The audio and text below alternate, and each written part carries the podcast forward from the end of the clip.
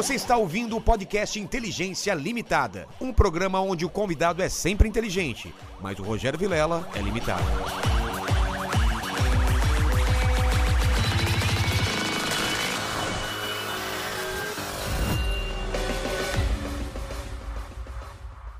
Olá, terráqueos! Como é que vocês estão? Eu sou o Rogério Vilela e está começando mais um Inteligência Limitada, o programa onde a limitação da inteligência acontece somente por parte do apresentador que vos fala, porque sempre trago pessoas mais inteligentes, mais interessantes e com a vida muito mais engraçada do que a nossa, não é? É, sempre, né? Sempre. sempre. Sua vida é muito normal, Lênin. Ah, o que, que você faz de engraçado na vida? Ah, o engraçado é que eu fico dentro da caverna o tempo todo. É aqui, né? na- nesse porão. Nesse porão, né? É, Que mas você teve férias, cara. Você teve Foi, férias. É, foi pra Dubai, né? É, o engraçado é que o meu avião de Dubai, ele parou lá em Diadema. Ah, tá. Então você ficou em Diadema mesmo. É, achei que, é, era Dubai. é quase Dubai. É quase. É, É, tem, é com D. É, é com D, exatamente. É com D.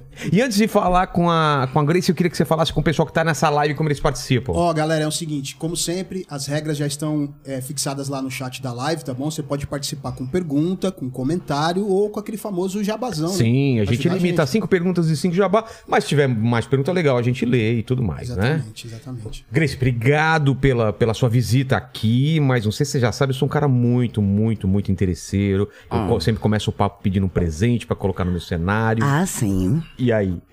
E aí eu trouxe esse presente. Onde está a Cameron? A câmera. Cameron. Mas tem uma É- câmera aqui em cima, Ah, ó. esse presente. Ó. Esse presente. Tem uma câmera. Ó. É, esse presente. Um lindo relógio de bailarinos. Exatamente. É um. é- Qual a história O que vocês me pediram é um objeto inútil, Isso. né? Então, pra, qual, qual a utilidade desse, desse, desse objeto? Esse objeto serve para juntar pó. Né? É, a utilidade dele é catar, absorver um pouco do pó. Do tá mundo. É do mundo, quando ele está ex- exposto.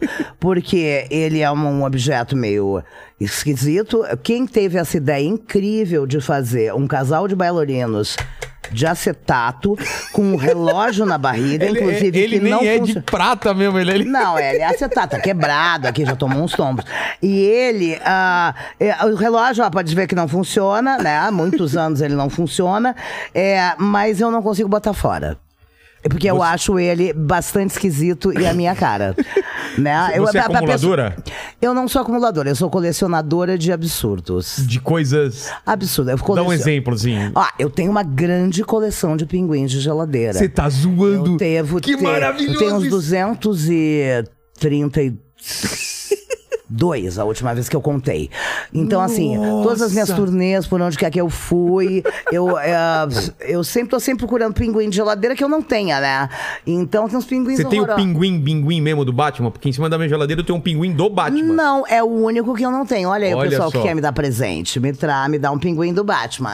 Cara, pinguim da geladeira é amo. uma coisa muito de casa É, do... do- eu, eu tenho muitos, muitos, muitos, muitos, muitos. Então, meus amigos às vezes vão, pra- vão pra fora, fotografam. Tu tem esse, pai? Me trazem. Que maravilha! Porque eu gosto muito de pinguim.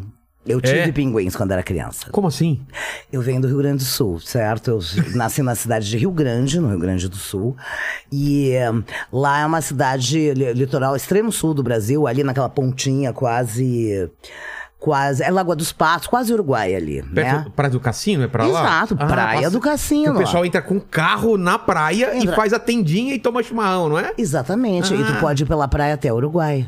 São Sério? 200, É- é- 232 quilômetros de praia. É, mu- é muito larga, né, a faixa de A praia. faixa de praia é muito larga. Claro, às vezes quando tem temporais e tal, muita chuva, tu vai encontrar ó, a saída de uns riachos, aí tem que estar com um, um- coisa com tração nas quatro rodas e tal. sei, sei. Mas é um lugar muito interessante de ventos eu muito lembro.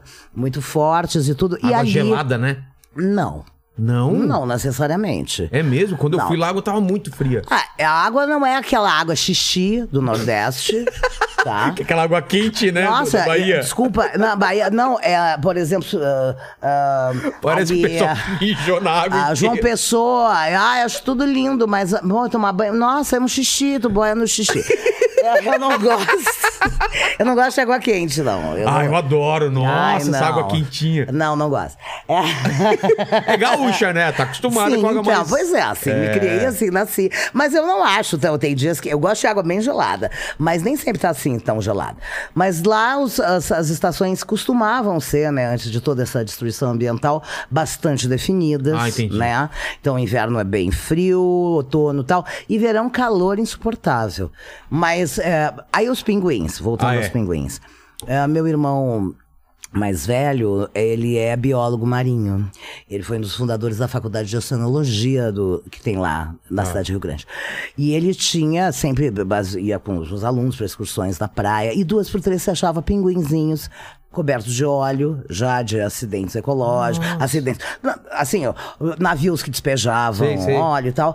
E aí tava, aí levava para casa para tentar salvar. Salvamos vários, né?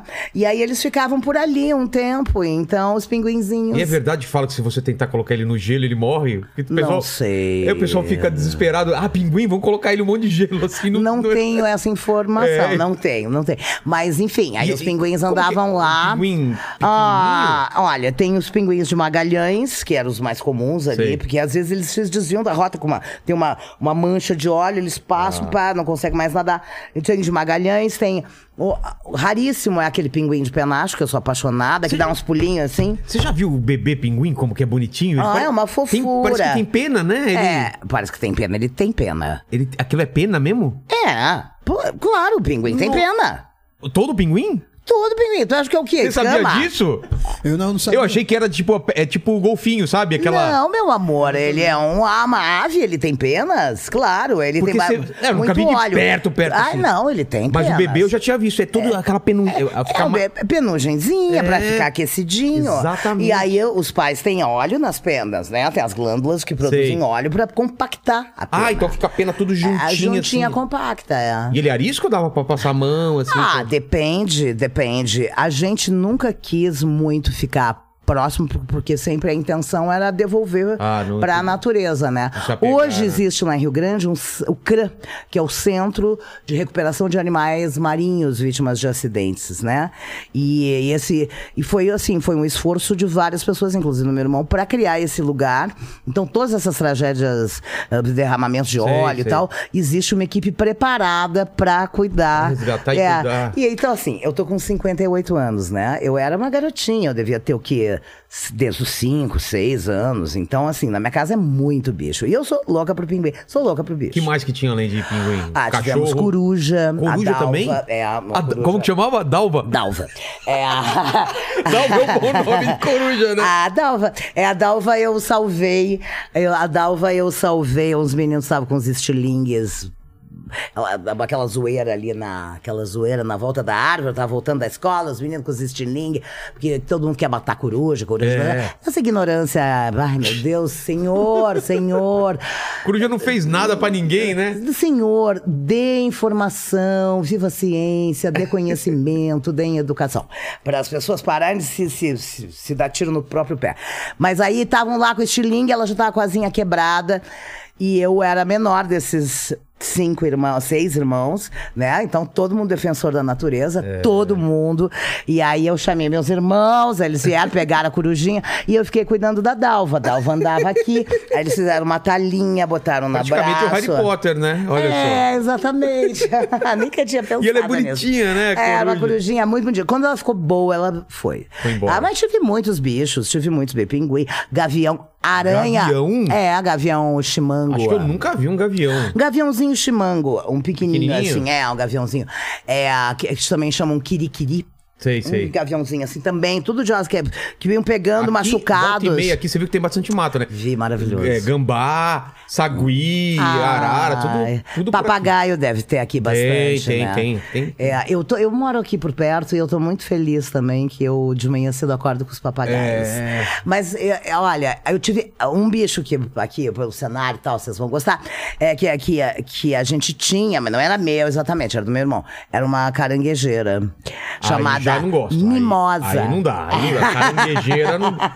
Você tinha uma. Eu meu irmão, era a caranguejeira mimosa. Ela vivia, ele ganhou dos alunos.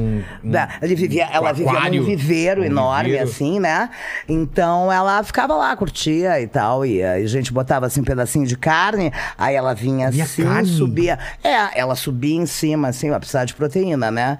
Um pedacinho de carne, ela vinha em cima, subia em cima e.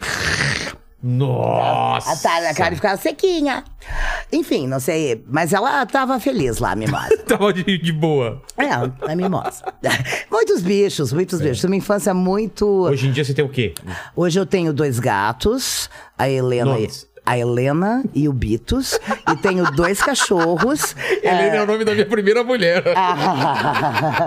Eu acho lindo esse nome. Como eu não vou ter Helena. mais filhos, é, então, é, É, minha gata, né? Bitos. Filhos humanos. Bitos. O Bitos, nós, nós adotamos os dois, eu e o Paulo, meu marido. É, nós fomos ver um show do Milton Nascimento em Santos, um. É, acho que era um feriado de, de, de finados, esse feriado final de outubro. E meus gatinhos, que eu já tinha várias gerações de gatos, todos já tinham ido, né? Aí eu tava já aquele vazio na casa sem gato. Aí eu falei, ai, tá, eu vou adotar, vamos adotar, vamos, tá. Mas quando começar, depois de começar a novela, né? Senão vou pro Rio e tal. Aí a gente foi a Santos ver o Milton Nascimento. Ah, aí ficamos lá no hotel, aí fomos almoçar e tava um sol, um sol. Falei, vamos atravessar a calçada. No que a gente atravessou tinha uma fila de adoção na sombrinha. Aí eu falei, vamos só olhar. Vamos só olhar, não existe, né? Ah, aí eu vi a Helena, eu vi ela, que já tava isoladinha numa, numa, caixa, numa gaiolinha assim, que tava correndo a traqueite felina. Aí eu, a- e, ele, e o Paulo falou: Ah, se tu levar ela, eu vou levar aquele. E era um, maluquinho branquinho que tava pendurado na grade.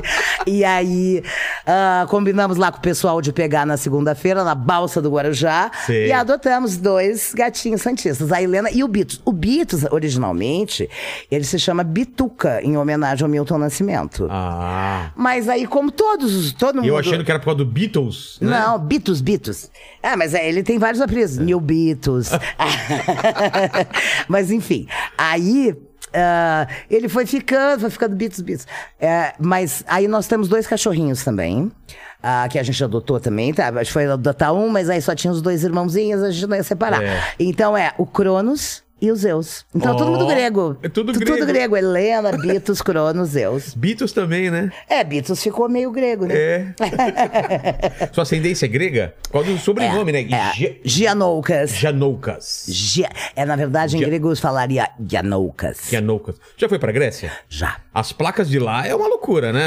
Ah, não. Você tá de carro, umas placas com símbolos que, né? É, eu também não entendo. Infelizmente, eu não falo grego nem escrevo grego. O pessoal fala, tá falando grego, é bem. É. Tem a ver, né? Não, mas sabe que tem muitas palavras da nossa. Não, iguais. Cozinha, por exemplo, é cozinha, é cozinhar. Ah, é? É, tem muitas palavras. E, e, assim. ah, Muitos termos Talvez a escrita seja mais diferente do que a- é, as letras são diferentes, né? Mas assim, é, o, alfabeto hebraico também, até- são letras diferentes. Mas O a russo, gente. né? O é, cirílico. Exato. Mas enfim, é, tem muitas palavras que a gente usa no nosso idioma que são base grega ou romana. Né? Então, pô, e- ou árabe e tal. Eu adoro isso, aliás. É, então, cozinha isso, ah, todas essas coisas. Histeria, esterectomia, todos, muitos Vem do termos. grego? Vem tudo do grego, é. Filosofia, É. é, tudo isso vem do grego. Né? Muita, nós tem muita, muita influência grega. Ah, o mundo inteiro, né? É, influência helenística, né? E, e- mas tem a ver é, a escolha da sua carreira, olha, já tô, já tô indo para outro lado, com, com o lance do teatro grego, essas coisas, você, você se fascinava? Sua, sua... Não, não, Não? É o seguinte, é, eu, meu, meu avô era grego. Tá? Meu avô era grego, nasceu na ilha de Andros, e ele tinha, como todo bom grego que, de ilhas e tal, ele tinha um barco de pesca, e ele também era escafandrista. Ô, louco, aquele escafandrista é, escafandrista, é. ferro. 20 mil léguas É, submarinas, que tu total. não era nem nascido, não sei se tu conhece isso. Conheço. Aí. Júlio Verne. ah, exatamente. Aí ah, teve. Sempre tinha aquelas guerras ali, Grécia, Turquia e tal. E aí, numa dessas, o. o o barco dele foi solicitado para patrulhar a costa. Ele tinha uns parentes que estavam aqui no Brasil. ah, trabalhando em, no Porto de Rio Grande. Ah, e precisava de trabalho. Ele veio pro Brasil ah, ser escafandrista. Veio de barco? Não. Ele veio de navio, claro. Ah, é? Ele veio de navio, navio É, de na época, passageiros. claro, claro. Sim. Aí não- ele, e ele veio trabalhar como escafandrista na construção dos moles da barra. Ah, os moles são uns braços de pedra que avançam mar adentro para que possa, quando é mar aberto, fazer uma, tipo, uma espécie de um, pi, de um, de um, de um canal para a entrada dos navios, né? Para as ondas não ficarem batendo. Exatamente. Então, um são 12, um, um, um, um desses braços tem 12 quilômetros e o outro tem 6 quilômetros. Lá em Rio Grande. Ele E- participou dessa construção. e ele participou dessa. São pedras enormes e tal, como escafandrista. Aí ele conheceu minha avó, que era ali entre os imigrantes também de origem italiana. Aí casaram-se, voltaram pra Grécia, aí tiveram alguns filhos lá e tal. Aí meu pai aqui no Brasil, que já nasceu no Brasil, é, conheceu minha mãe, que era de origem portuguesa. E casaram-se. Então eu tenho uma mistura, toda uma mistura. Italiana, E grego. grega. É europeia, É, né? é. É. Eu queria ter um pouco de povos indígenas no meu sangue. Mas faz, eu fiz um teste, aquele meu DNA lá. Ah, tu fez? Fiz, aparece tudo. Eles patrocinavam aqui um episódio e eu fiz. Ah, que Aparece legal. de tudo. É Ah, legal. legal. Às É. vezes pode ter e você nem sabe, né? Pode ser, com certeza, com certeza, ainda Tem um mais. pouquinho de tudo, né? É, exato. Mas assim, é isso. É Mas isso. quando Tu me perguntou sobre É, o teatro é. grego. Não, na verdade, assim, eu não nem pensava. É, quando você era em- criança, assim. né? Não, quando eu era criança, eu queria ser. Eu queria ser. A primeira coisa que eu quis ser foi. Eu queria ser é, trapezista. É mesmo? Ai, achava lindo aquele negócio. E eu, como, como eu tinha minhas irmãs, a gente brigava, me puxava os cabelos, eu falava, ah, pode puxar à vontade, não dói. É. E eu achava que eu podia ser pendurada Ficar pelos cabelos. naquele- É, pendurada pelos cabelos e tal. Então eu gostava, eu achava o circo uma coisa linda. Então, achava lindo aquele negócio de ser trapezista. Até que me dei conta que eu tenho medo de altura, e não dava. É, né? é, é uma coisa que impede o sonho ser realizado. Exatamente, tá. E aí, depois, é, à medida que eu fui amadurecendo, eu fui é, querendo muito, como uma boa sagitariana, é, essa coisa muito de justiça social e de. de, de- enfim, eu queria ser antropóloga. Isso de- Eu- já de criança ainda? Não, um pouquinho eu fui Pouquinho- amadurecendo, né? Mas assim, eu queria, eu queria ser antropóloga, queria trabalhar com comunidades indígenas, povos indígenas, né? Os povos da floresta, quilombolas e tal, e comunidades bem, bem, com personalidades e culturas bem específicas, porque eu acho que isso é uma diversidade incrível, uma riqueza fantástica que a gente tem. E eu queria lutar pela conservação e pela, pelo, pelo direito deles. Claro que se tudo tivesse dado certo e eu tivesse virado antropóloga, eu estaria morta. Ah, eu estaria morta, porque eu estaria no Xingu, com certeza. Eu estaria lá na frente de batalha, protegendo os índios, ia tomar É. tiro. Ah, eu ia tomar tiro, eu já ia estar bem Atropelada, morta. é. É, ia estar bem morta pelos poceiros, e, enfim, garimpeiros e todos esses que insistem em roubar a terra dos outros. Mas como foi esse desvio, então, pra área artística? Então, aí eu fui fazer vestibular em Porto Alegre, né? Para para para para antropologia, sociologia, e aí me disseram que eu tinha que direito a uma segunda opção de curso. Porque eu não fiz cursinho, eu não fiz nada. Como eu sa- assim? Você faz pra um e tem... tem uma- Tem, tipo, por causa da nota. Ah, tá. Se, eu poderia botar um segundo curso caso eu tivesse uma média, não sei o quê.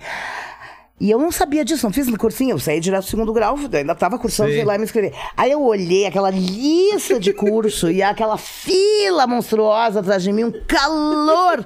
e as pessoas lá, e eu falei, ai meu Deus, vou ficar Tem que escolher logo, curso. é. Aí eu olhei assim, ah, bota teatro, deve ser um pessoal muito louco. aí.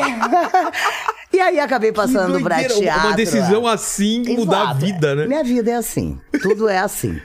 É, tudo, eu, eu nunca falei, Não é ah, programado e... não, é isso, é aquilo. Tudo É. que eu fiz é isso, é aquilo, não rolou.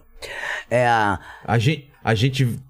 ah, Mas às vezes é assim, né? É, mas é Tem um amigo assim. meu que fala que a vida não tá nem aí pra, pra, pra nossa programação, né? Pra Ah, nosso planejamento, né? Exato, é. A gente Não- planeja... Sabe o que, que eu tenho, às vezes, o que me move na vida? Não é uma coisa específica, mas é uma sensação que eu gostaria de ter. É um lugar que eu gostaria de estar. Eu go... Sabe, quando eu penso assim, por exemplo, como eu quero estar daqui a 10 anos? Sei. Eu não digo assim, eu quero estar nesse lugar. Eu quero, Quero estar numa praia e fazendo É, tal coisa. Não, eu quero estar nesse ambiente. Eu Ah. sempre pensei em estar nesse ambiente. Eu quero, por exemplo, daqui a 10 anos, eu quero estar num ambiente com muita natureza, É. onde eu possa ouvir muitos pássaros e ter muita diversidade. Eu tenho, assim, uma sensação de, de ar puro, de, e uma certa brisa agradável. E, e, e um silêncio que não é silêncio, mas um silêncio que é o barulho da vida. Sei. É isso que eu quero, é assim que eu quero estar. Se vai ser aqui, se vai ser em Timbuktu, se vai ser. É, não vai sei. ser num- É, e eu vou. sul da França. É, e aí eu sempre pensava assim, o que, que eu quero ser quando eu for profissão, né? A minha profissão, eu me imaginava num lugar ah, cercado de pessoas que eu gostava muito, né? Com quem eu podia trocar muitas ideias e muito conhecimento e que eu tinha um ambiente muito feliz, muito divertido. E de repente, muitos e muitos anos depois, eu lembro que eu estava numa reunião de criação da Terça Insana. Eu falei, meu Deus, eu quis estar Ah, você aqui. lembrou? É. Isso é muito. Isso é louco, porque já aconteceu comigo de eu, Ah. de eu querer estar num lugar, lembrar, sonhar. E depois, quando eu tô nisso, eu falei, cara, como que eu. É, é, mas não é o, que você o que é lugar, as pessoas. Eu acho, eu acho que tem Seu uma cérebro, coisa. de repente, ele, ele consegue antever alguma coisa, alguma Não. sensação? Não, eu é acho você- que tem uma ordem por dentro da nossa vida, tem uma outra coisa que, que nos ajuda a nos mover, Ah. é, que tem a ver com a nossa alma e com a nossa personalidade, e que de certa maneira, sem, sem ser objetivo, objetivo, assim, sem ter nomes e, e te- conseguir materializar isso em formas, mas essa coisa das emoções e das sensações, a gente vai construindo. A gente vai É como buscando. se o seu íntimo soubesse o que você precisa e o que você quer É. mais do que sua cabeça? É, eu acho. É, né? Eu acho que a, tua- a gente a gente tem um grande problema entre a comunicação entre a nossa cabeça, É, a nosso tá corpo e a a nossa gente tá- mente. é. Né? Eu tenho, inclusive, tem um texto que eu escrevi com o Cabral, ah, que, que é caracterizador e também é autor e tal, que trabalhou comigo muitos anos na Terça Insana, que é uma briga entre a cabeça, o corpo e a alma, e que tá no meu espetáculo Grace em Revista, que é o meu espetáculo de 40 anos de carreira. E, a- a- e como seria? A cabeça é, É. racional e ela pensa. Então, é assim, é uma sociedade limitada que só dá problema. Tá. Tanto, Co- né, que a gente já empresa. nasce, a gente já nasce associado. Tá. né? A gente nasce. Quem, quem pensa que não tem sócio, vai ter. Já tá? tem. Aliás, quando a gente vai elege alguém para ser síndico do condomínio, ou para ser vereador, ou para ser presidente, a gente that uh, bancando um sócio. É. Que vai decidir o futuro e a nossa qualidade de vida. Trabalhar a qualidade de dinheiro, é. Não, a qualidade de futuro dos nossos filhos, das novas gerações, né? É. Da nossa prole. Então, é, a gente já. E a gente nasce associado, que é um, um contrato de, de associação obrigatória que a gente assina entre a cabeça, o corpo e a alma. É uma sociedade limitada só dá problema. Tanto que tá cheio de profissional se oferecendo para administrar o nosso negócio. É, exatamente. É, psiquiatra, psicólogo, é, é Reichiano, Jungiano, é cromoterapia, fisioterapia. é- enfim, a cabeça pensa mais rápido do que a boca pode falar. Aí já começa a dar efeito colateral. Exato. Né? Aí vai confiar em quem? Né? A alma. E a alma, a alma, uma vez falaram que se tomasse, que tinha tal do Santo Daime, né? Tomei. É- não, o Santo Daime é que, que, que vale assim, o Santo Daime vale por anos de terapia, já é uma economia, porque senão é, o corpo que se fode trabalhando pra pagar o terapeuta, né? Pra, pra cabeça. Aí o que que acontece? A minha alma foi lá e resolveu convencer o corpo e a cabeça de tomar o Santo Daime, gente, pra quê? Pra quê? Saiu do corpo, minha alma saiu do corpo, não queria mais voltar, fiquei babando dias. É, eu mordi as pessoas. Eu sei porque me contaram, porque acordei chegando tomando chá com meus filhos. Enfim, esse é o texto, tá? Esse é o texto mesmo. do alma, cabeça- A cabeça, o corpo e a alma. Ah. E aí, assim, elas vivem em conflito. Então, é. E é verdade. Mas né? é legal, né? É humor, mas baseado no que, no que parece Na ser vida. Na vida mesmo. Mano, né? que é, é, Essa é uma linguagem de, de comédia que eu sempre fiz. Eu percebo. Tudo tá atrelado a- Tudo tá atrelado a alguma coisa que já existe. Por Experiências, isso, né? É, e tal. E assim, eu sempre busco ah, fazer os meus textos e as coisas que eu crio. é, elas sempre vêm inspiradas em alguma ideia que eu tive sobre a vida, ou alguma conclusão, ou alguma revolta. Uma observação. O que me inspira sempre é alguma coisa que eu quero botar na roda. Entendi. Que eu refletir. E se.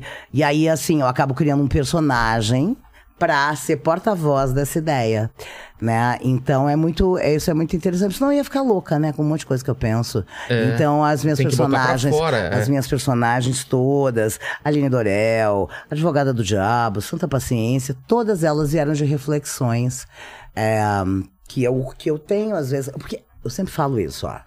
Já que tu cria também, é, eu ando pelo mundo, sou muito observadora, né? Eu ando pelo mundo e as coisas vão me atravessando.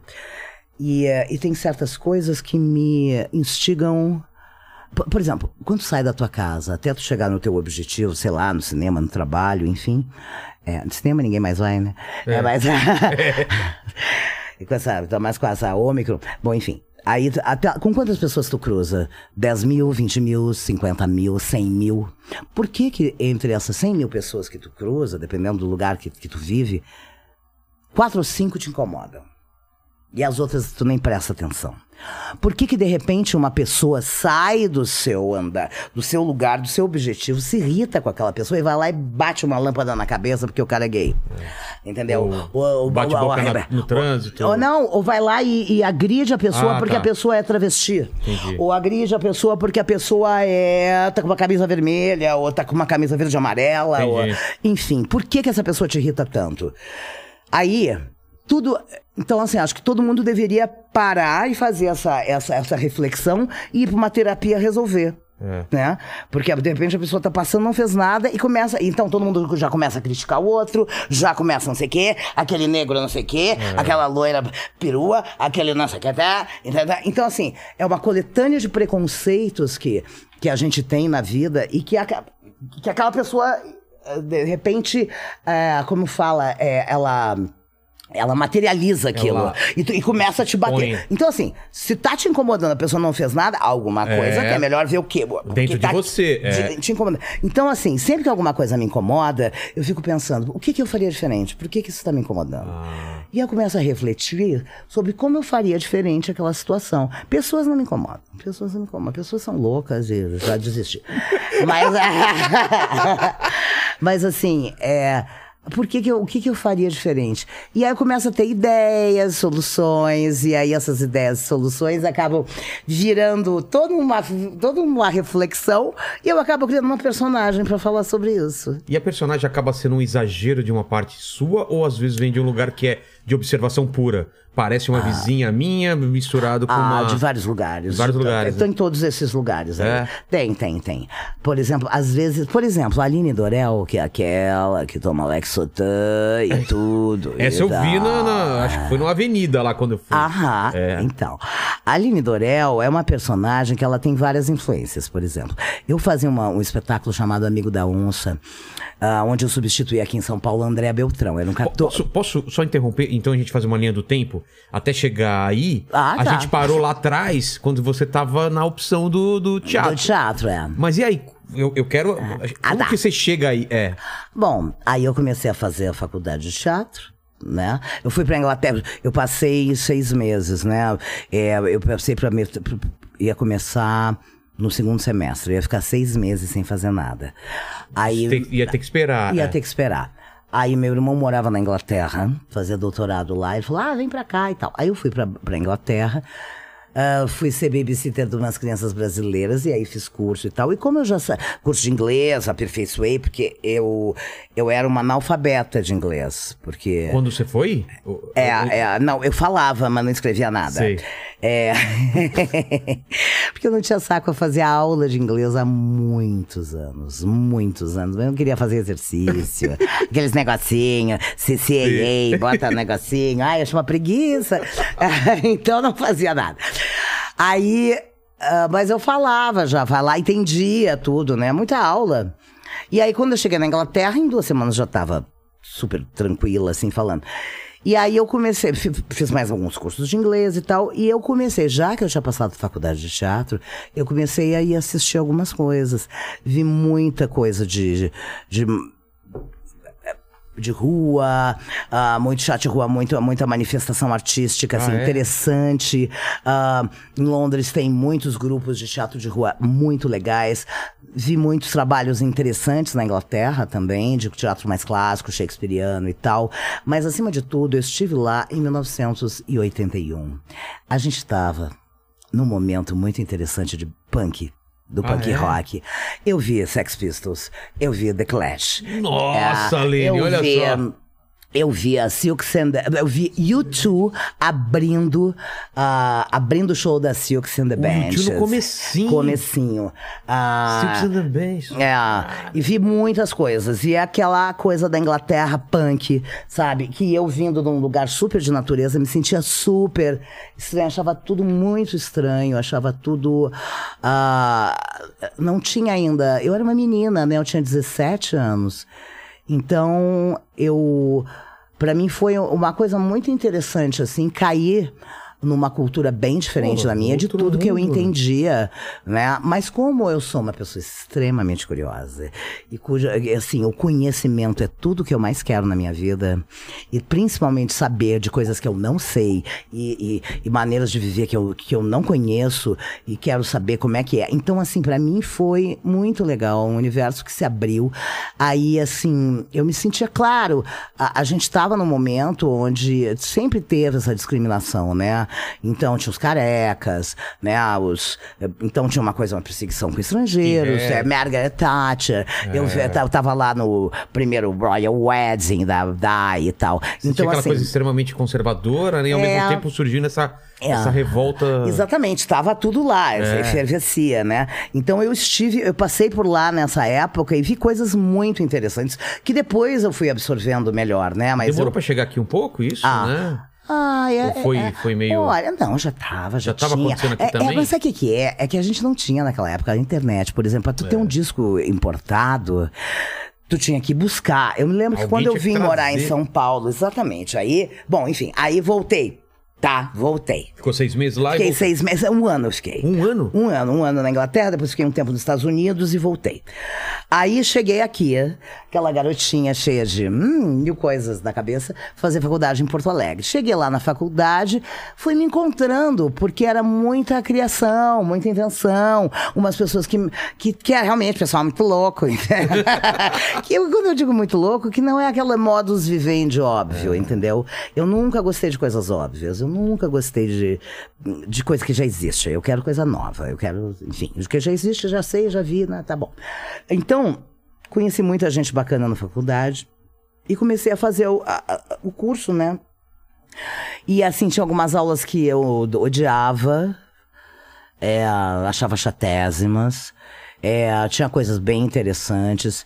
E, é, e eu acho que aquilo ali me instigou também uma coisa de criação, né? De acreditar um pouco, ah, de, de botar essa- isso tudo que eu tinha na minha vida, que eu tinha sempre muito faz de conta, e estava brincando, e sempre brincava muito sozinha, brincava com as minhas irmãs, e ti- tinha um universo de, de de conta muito grande que eu podia, podia dispor na minha casa, enfim.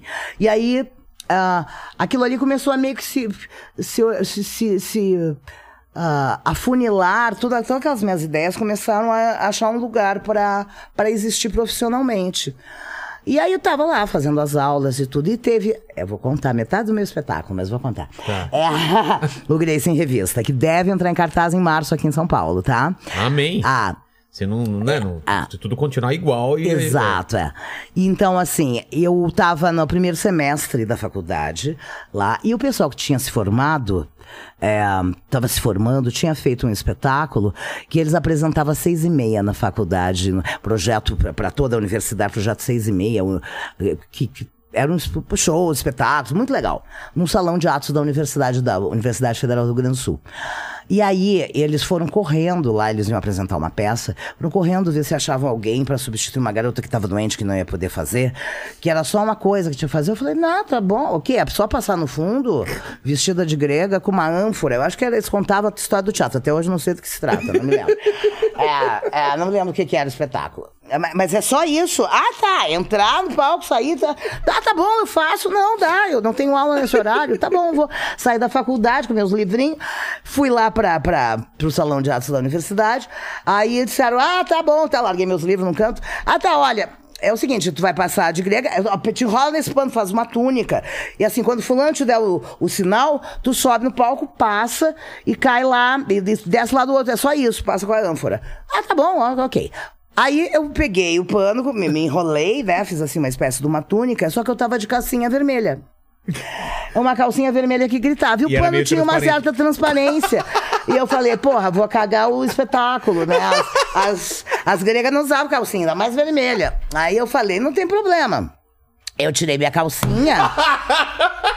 Tirei minha calcinha, botei na mochila, né? Que eu tinha aqueles pentelinhos juvenis, sem problema.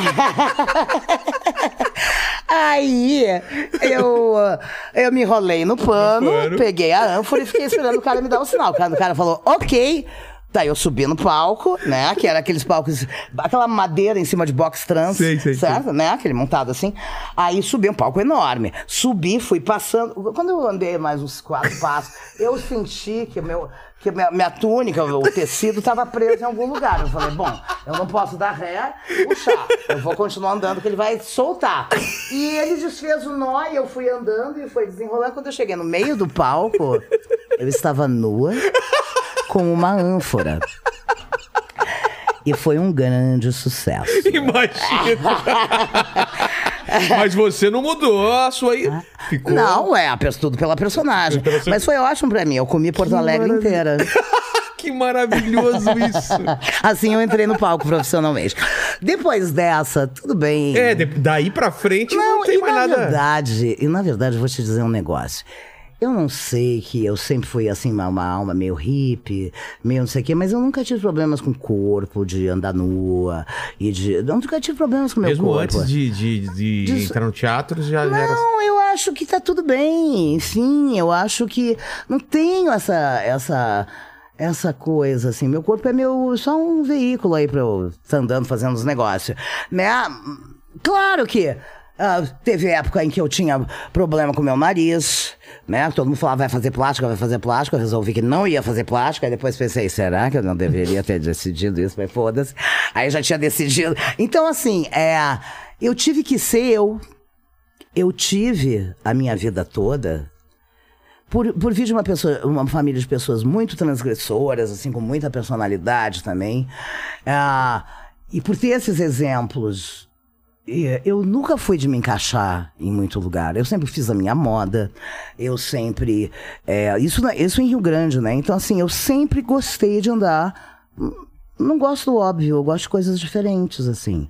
É, talvez porque eu estivesse procurando o meu lugar no Exatamente, mundo. é, né? eu acho que é isso. O meu lugar no mundo, como toda adolescente saudável, né?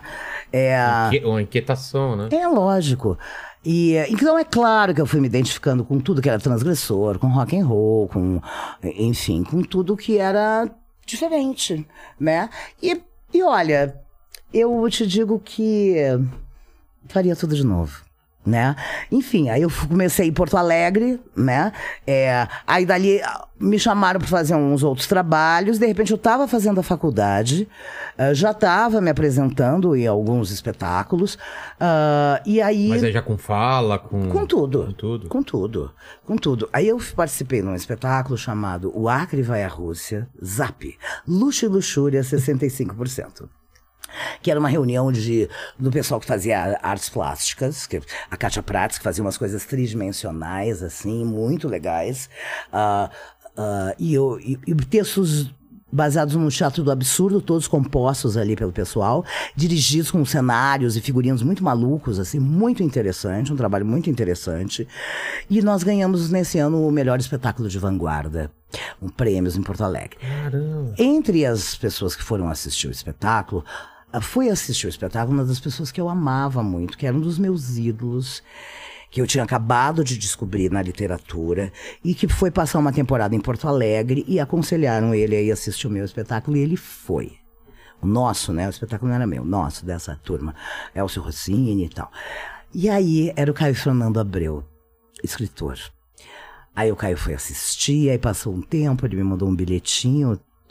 Estava num bar, chegou um bilhetinho, adorei o espetáculo, fiquei com vergonha de ir nos camarins, aí eu dei um pulo para a mesa dele, nós começamos a conversar, resumindo, ficamos amigos. Ele estava lá em Porto Alegre eh, escrevendo um dos seus livros, O Triângulo das Águas, eu acho. E nesse período a gente foi se aproximando. Eu nem sei que o Caio gostava de mim, porque eu não dizia nada, eu era uma guriazinha, eu tinha 20 anos, 20 e poucos. E aí quando o Caio voltou para São Paulo, ele, ele falou: Ah, vai me visitar, vem me visitar. Falei, tá bom. Aí minha faculdade só entrava em greve, só entrava em greve e ia estrear aqui em São Paulo o espetáculo baseado no livro dele, Morangos Mofados. Ele falou: Vem, vem pra estreia, vem pra estreia. Eu falei: Ah, não tem dinheiro, mas a faculdade em greve. E meu irmão, um outro irmão. Ah, o Ayrton, que morou vários anos fora do Brasil, morou na Grécia, morou nos Estados Unidos, morou na, na Bélgica, morou. Ele estava na minha casa passando uns dias. Ele falou: Vambora! Vamos! Vamos de ônibus! A gente vai ganhar passagem! Vamos! Aí nós viemos para São Paulo e eu me encantei em São Paulo. Eu achava que São Paulo era uma coisa muito mais. Foi a primeira dura. vez? Primeira vez que eu vim a São Paulo. Nunca tinha pensado em morar aqui. Achava tudo muito urbano. Eu gosto de natureza. E aí, assim, era setembro, eu acho, época da lagoa, as azaleias estavam em flor. Eu achei tudo muito bonito. Aí um mês depois eu estava aqui de mala e cuia. Um mês. Um mês depois. E hoje eu seria uns 600 reais, era o que eu tinha. E não o tinha Caio, nada certo. não. Não, o Caio falou, vem, ó, aqui teu quarto. Aí eu vim, uma malona grande, assim, o Caio foi me buscar na rodoviária, a gente foi de metrô para Vila Nova Conceição, que era só Vila Nova Conceição, umas casinhas, que hoje é esse bom imobiliário. E ali começou a minha vida. Eu fui trabalhar de garçonete, ah, ah, num lugar que eu fui assistir uma performance desse grupo aí que fazia o que era o quadricrômico, e aí era o Café Piu Piu. Sei, lá no Bexiga. E aí eu fui ali e perguntei, você não tá precisando de garçonete? Aí, sabe, eu deixei meu nome lá. E um dia me chamaram, aí eu comecei a trabalhar. E aí um dia, eu- então eu trabalhava lá e comecei a juntar uma grana pra fazer cursos que eu queria fazer aqui em São Paulo, com pessoas que me interessavam. E aí, o que que aconteceu? Um dia uma mesa, olha, atenção, todos que estão ouvindo. É, uma mesa pediu muita coisa. Era um fim de tarde, um happy hour, o pessoal pediu muita coisa. Já tinha bebido, já tinha comido pra caramba. Eles estavam bem perto da porta, assim. Aí eles pediram mais uma levada. Aí eu fui na cozinha, que era lá no fundo, pegar. Quando eu voltei, eles tinham levantado e ido embora. E, a, e os donos do Café Piu Piu queriam que eu pagasse a conta. Que daria dois meses de- do meu trabalho. E aí, como eu não tinha vínculo empregatício, eu nunca mais apareci. Meu Deus. Aí, uma coisa muito interessante que aconteceu. Como se você pudesse eh, impedir os caras de ir embora, né? Exato, é essas coisas, mas enfim, foda-se.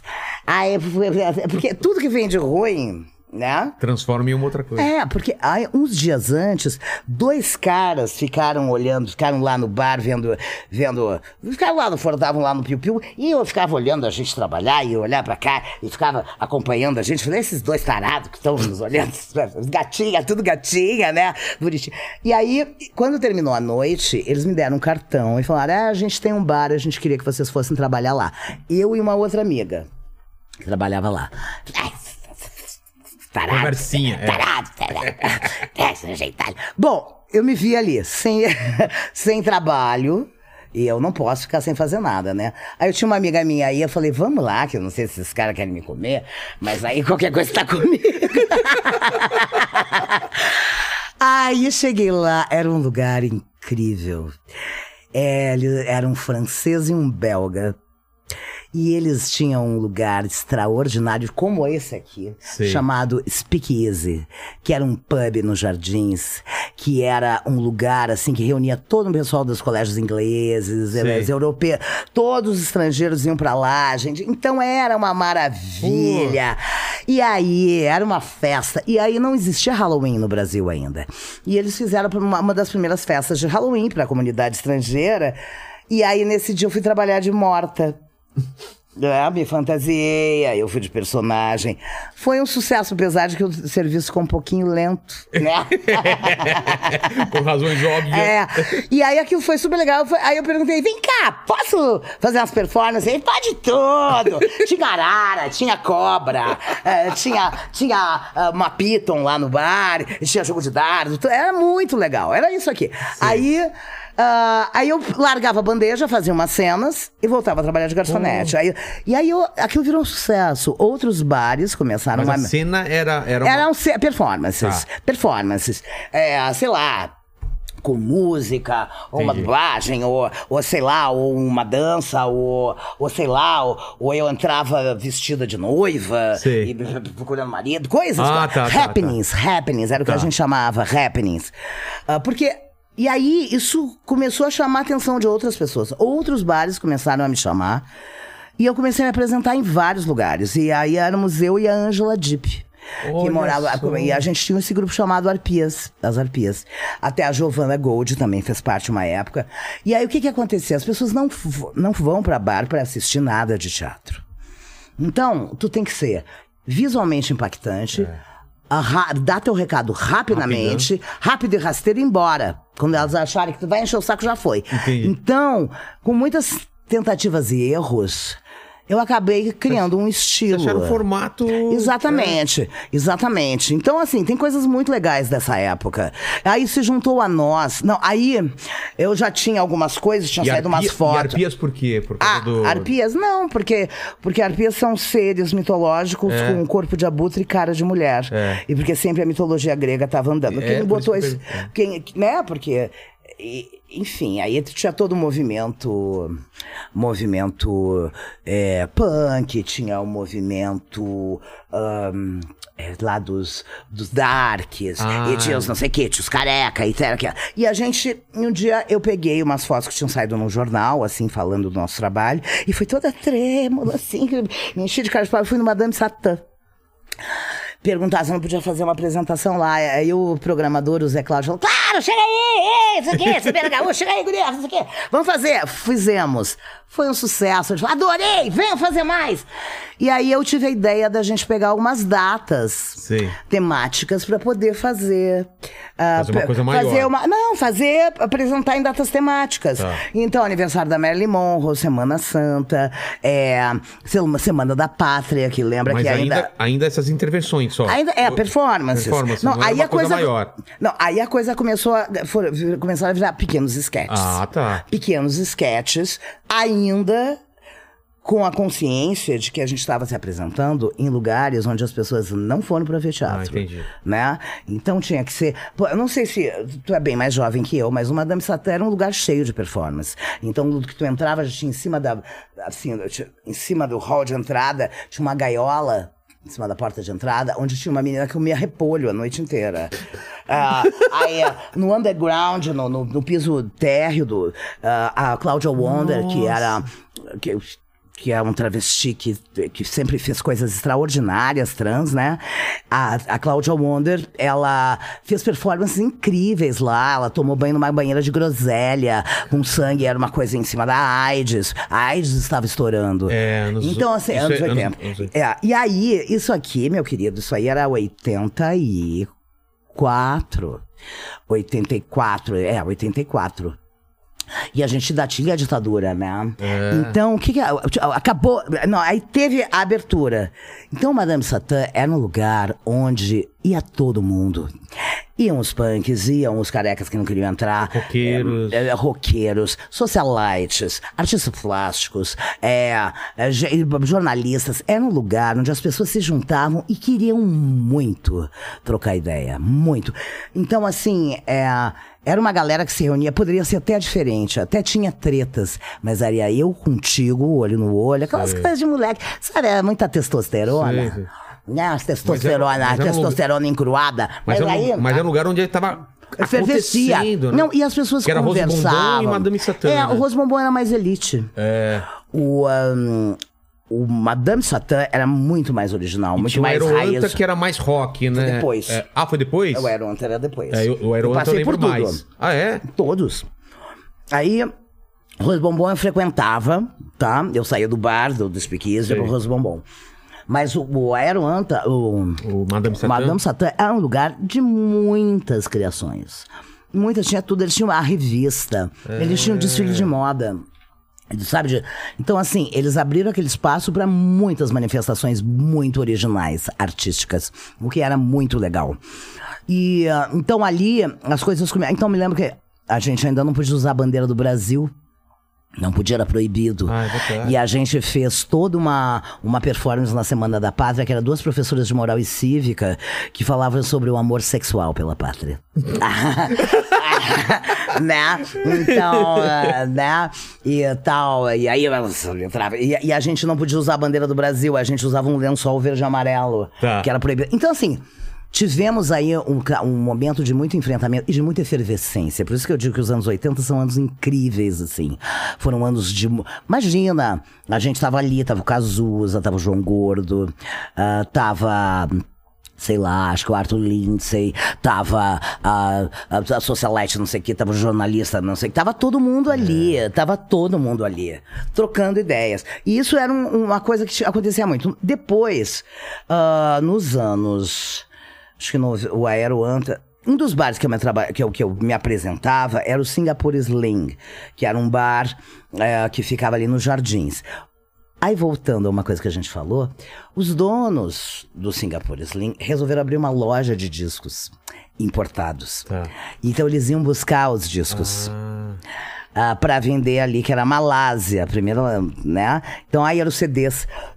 então vinha CDs. Então, Claro, aí a gente já tava com esse movimento, né, acontecendo de dos DJs que traziam coisas de fora e tal. Mas aí já foi bem mais na frente. E aí eles abriram a Aeroanta. Quando eles abriram a Aeroanta, que também era do pessoal do Singapore Slim, ah, eu me apresentei muito no Aeroanta. Ah, é? Muito. Mas entre shows. Shows. Eu, eu fiz muitos eventos. Eu fiz, eu fiz um evento lá que chamava Ventilador 80, no final dos anos 80, onde eu reuni uma galera, toda uma galera é, de música e de figurino e de. Ah, pra gente fazer um. um um apanhado, uma, uma retrospectiva dos anos 80. Então, me lembro, tinha gente do Kafka, tinha gente do, uh, do Não Religião, tinha gente do, do, do, do pessoal do Nazi, pessoal de, Uma galera juntamos, eram umas jam sessions, assim, com, com muita gente, muitos artistas participando de Mas várias. teu papel lá qual que era? Era, Era, era juntar as pessoas. Juntar as pessoas. Juntar as pessoas da tam- corda. Ah, eu acho que eu fiz. a- Eu cheguei a fazer mestre de cerimônias e tal. Porque o que que eu comecei a, o que que começou a acontecer? Como eu andava muito pelo underground e pelo, conhecia todo establishment, eu mundo. conhecia todo mundo. Eu comecei a ver pessoas que tinham a ver umas com o trabalho das outras, mas que não se conheciam. É. Então, em 1987, eu resolvi, isso antes do Aeronta, eu resolvi fazer um projeto chamado SP em Surto. No antigo Teatro Mambembe, que ficava ali hoje, no paraíso onde hoje é uma maternidade Santa Joana lá. E que eu juntei todo mundo do underground que estava começando ah, numa noite dedicada à performance. Então foram três horas de show consecutivo. Então tinha. Tu entrava, já tinha os artistas plásticos pintando as paredes Sei. com grafite. Aí tinha umas pessoas se atirando nas cordas e Rapunzel. Aí tinha gente fazendo mímica. Aí tinha gente te interpelando. Aí tu ia pelo corredor. Aí tu entrava. Aí lá tinha Cara, como, travestis. como eu queria ter visto isso. Tinha, tinha a Cláudia Wonder, que tinha uma banda punk, né? Que era essa amiga travesti. Tinha o pessoal do Lune, que é, que é a Marisa, o, Sei, Fernando, sei. que- ah, o pessoal das Mulheres Negras. Ah, tinha pessoal de dança, que tinha um movimento de dança muito legal. Todo mundo foi embora pra Europa, porque é, o Marzipan. Enfim, foram mais de 40, foram uns 35 artistas reunidos. E a gente fez esse show. E aí me entrevistaram, não sei o que, das entrevistas ali. E foi capa da Folha de São Paulo. Teve uma matéria de duas horas no Jornal da Noite da Globo. Foi uma coisa com uma repercussão que eu não esperava. Então, assim, eu sou boa de juntar gente. É, isso que eu tô vendo. Você, Eu sou- você tem eu- essa capacidade de sentir que, pô, essas pessoas elas têm a ver. É, então, assim, muitos casais se formaram ali. É. É, muitos grupos. Aquilo ali foi bem marcante. E aí a gente foi tão sucesso, tão sucesso, que a gente levou esse trabalho pro Circo Voador no Rio de Janeiro. Ah, ficamos lá num hostel da época, imagina. Tinha que voltar cedo. e aí, tudo assim, muito mandem. E aí o pessoal do Rio ficou louco com o trabalho e criou o RJ em surto. Tava Intrépida Trupe, tava lá, lá, lá, uma, uma galera. E a gente trouxe eles pra cá. Mas é dificuldade, gente. Isso era anos 80, né? Então, assim, não tinha patrocínio, não tinha nada. Era tudo na raça, né? E, e foi pela muito... vontade de fazer, né? Pela necessidade de trocar figurinha de arte. Era uma geração oprimida sem livros, sem troca, onde a gente não podia, ah, não tinha muito o que conversar. As fontes eram todas meio. Então, assim, quando podemos, quando a gente teve oportunidade, trocamos muito. E é, e desculpa, dizem que os anos 80 são anos. Perdidos, perdi- né? Ah, pelo amor de Deus. Para com isso, Olha aí, né? Titãs, olha aí com Azusa, olha todo o movimento é. da, da Casa 7, ah, de, de, artes, de artes plásticas, O olha teto do toda. besterol, né? Que É, de lá, exatamente. é. Exa- não, é muito, muito, muito. É uma base onde a gente pegou tudo que a gente conheceu, misturou e transformou em arte, né? E, e- então, assim, a gente tinha objetivos que era expandir as nossas consciências, eu acho, acima de tudo, né? Enfim, hoje eu acho que que eu pergunto para que ditadura militar, para que repressão se a gente tem as redes sociais e os publicitários e os marqueteiros. Os marqueteiros. A gente não precisa, né? A gente mesmo tá, tá se podando, É né? isso aí. E as pessoas estão felizes, Quando têm você preguiça. começou, eu lembro que na música e tudo não se falava né, palavrão, não tinha, era tudo muito. Eu lembro a primeira vez que eu vi um palavrão numa música era uma coisa absurda, assim, Ah, né? era meio Os anos 80 ele começou a é. abrir essas coisas, Exato, né? é. Ah, posso fazer podia. isso? Posso fazer ah, isso? É, é, não, porque a censura era, era, Era- punk. era punk, Eu cheguei né? a fazer espetáculo pra censura. Ah, você, che- você pegou essa, essa época, então? Claro. O que? Tinha gente te assistindo, Assistindo, eu tinha que fazer espetáculo pra censura pra eles liberarem, 18 anos, 14 e anos. falava isso não pode? isso- É, aí vinha aquele certificadinho, assim. Mas o que, que eles cortavam, por exemplo? Ah, sei lá. Umas é. frases que podiam ter. Ah, coisas políticas, às vezes. Ah, basicamente coisas políticas. A gente pode ver que todos. Mas aí eu- eu- isso é bem, é, é bem antes de mim. Mas todo o cinema da porno chanchada, Sim, por exemplo, sim. a gente sabe que, que foi criado para poder sobreviver ao cinema, né? Porque sexo, tudo bem. É, Tudo bem, não né? fazendo o povo. Desde que não fosse a Leila Diniz, porque eu também eu era muito criança, né? Mas a Leila Diniz, com a sua liberdade e tudo mais, quando ela deu uma entrevista pro Pasquim, pra um cara que queria muito comer ela, nunca comeu, ela sabe, ela Quem que era? Do Pasquim? É, o. Pá, eu agora não vou lembrar o Eu nome também. dele. Ah, mas você lembra bem da cara dele, sei a É. cara dele, conhecia ele e tal, já morreu. Mas enfim. E aí, tudo que a Leila Diniz falou de liberdade sexual e de liberdade política e de liberdade da cabeça saiu no Pasquim. E desde então, aí ela era a pessoa que andava pela praia, que todo mundo olhava torto, as moças das famílias, né? Era, ela era muito pra frente do seu tempo. E aí um general leu e falou: ah, chega dessa palhaçada, baixa o AI-5. Caramba, tá relacionado a isso? Sim. Sim. Vamos parar com essa palhaçada. É, tá? be- be- para de. O negócio de liberdade de imprensa tá chocando a, a- o beautiful people aqui de Ipanema, Copacabana. Leblon. É, o Ari Toledo teve aqui, o Carlos Alberto falaram dessa época do AI-5 aqui, como É. que era É, pesado. eu era muito criança, entendeu? Eu sei disso porque eu li. Mas enfim, vamos pra frente. Vamos pra frente. Aí, daí pro Terça Insana, o que que acontece? Ah, o que, que, que que acontece? Todos esses movimentos conhecendo pessoas, É, não. as pequenas performances e É, tal. exato. Não, e aí é o seguinte, eu posso te dizer que Rita Lee, ah, rock and roll e todo esse movimento tem, tem muito mais influência na minha vida, pro- pro- por exemplo, profissional como, como artista de teatro do que Shakespeare. É mesmo? Com certeza. Com certeza. Eu sou o meu tempo. Eu sou a tradução do meu tempo. Então, assim, é. Claro, eu. Mas assim, eu digo eu como criadora, né? Então, todas as coisas undergrounds que eu li, todas as coisas. Quando eu, quando eu vim morar com o Caio, isso também aconteceu, que ele me descortinou um universo de literatura. E, Você é- imaginava. é, é, não, coisas incríveis, assim. Então, assim, ah, eu tive sorte. Eu tive sorte. Eu fui em busca de conhecimento e o conhecimento veio em busca de mim. Então, assim, eu não sou uma intelectual, mas eu conheci muitas coisas diferentes. Ah, talvez não todas a fundo, mas me ajudou a filosofar. E aí, a partir dessas performances, eu fui criando um estilo. Um estilo. Um estilo bem próprio. E continuei fazendo apresentações em muitos lugares, né? Mas É. fazia peças tradicionais mesmo ou não? Sim, cheguei a fazer peças tradicionais. Sim, fui convidada para fazer. Mas Fiz Beckett. intercalando. É, fiz Beckett. E gostava? que é muito. Beckett é um autor que eu gosto muito, é, que é um autor do te- existencialista, teatro do absurdo e tal. Então fiz- cheguei a fazer algumas coisas. Fui convidada. Mas o que que acontecia? Eu era uma menina gaúcha, esquisitinha, É, com umas roupas estranhas, tá? É, eu, andava, eu usava roupa dos anos 50, no meio da Paulista. Eu era praticamente aquele homem do carro amarelo, sabe? Sei. Você, tá, As você não tá pessoas- ligado, né? Tá ligado? Um cara que ficava com. sei, eu sei quem é. É famoso. é Ele tá famoso, aí cara. ainda, ele tá aí Tá aí ainda. Tá aí firme. Faz tempo não sei, eu não tenho visto ele pelos meus bairros, mas, mas ele tá firme. Outro dia o meu amigo Darwin Demarque tirou uma foto com ele. Que é uma realização de um sonho de infância. Mas não, é porque assim, eu não gostava de andar igual. Não, eu venho de uma Porto Alegre que educar, tá? Educar, andava com pneu no pescoço. Educado, do- educar era um, um cantor punk. Ah. Andava com pneu pendurado no pescoço. Pneu. então, essa coisa assim, eu venho de um lugar muito louco. Entendeu? Que, que, que esse negócio de andar igualzinho não me serve, sabe? Não me serve. Ah, não numa época que eu queria marcar o meu lugar no mundo. Hoje eu gosto de passar despercebida. Tá. Tá difícil. Fiquei famosa. Mas enfim, aí ah, eu, eu comecei a.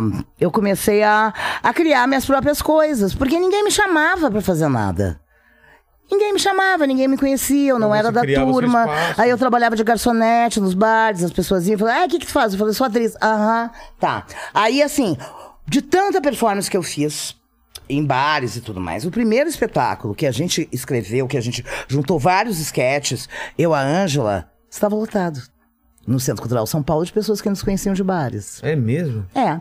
E aí entrou o Marcelo Mansfield pro nosso grupo. E a gente virou as Arpias e Mansfield. E continuamos fazendo performance e tal. Nós criamos um troféu chamado Troféu Crème de la Crème para os melhores e os piores do ano. Então, é todo final de ano a gente tirava dinheiro do nosso bolso, a gente premiava pessoas de várias áreas, tinha cinema, TV, eh, e era uma grande performance a entrega do troféu.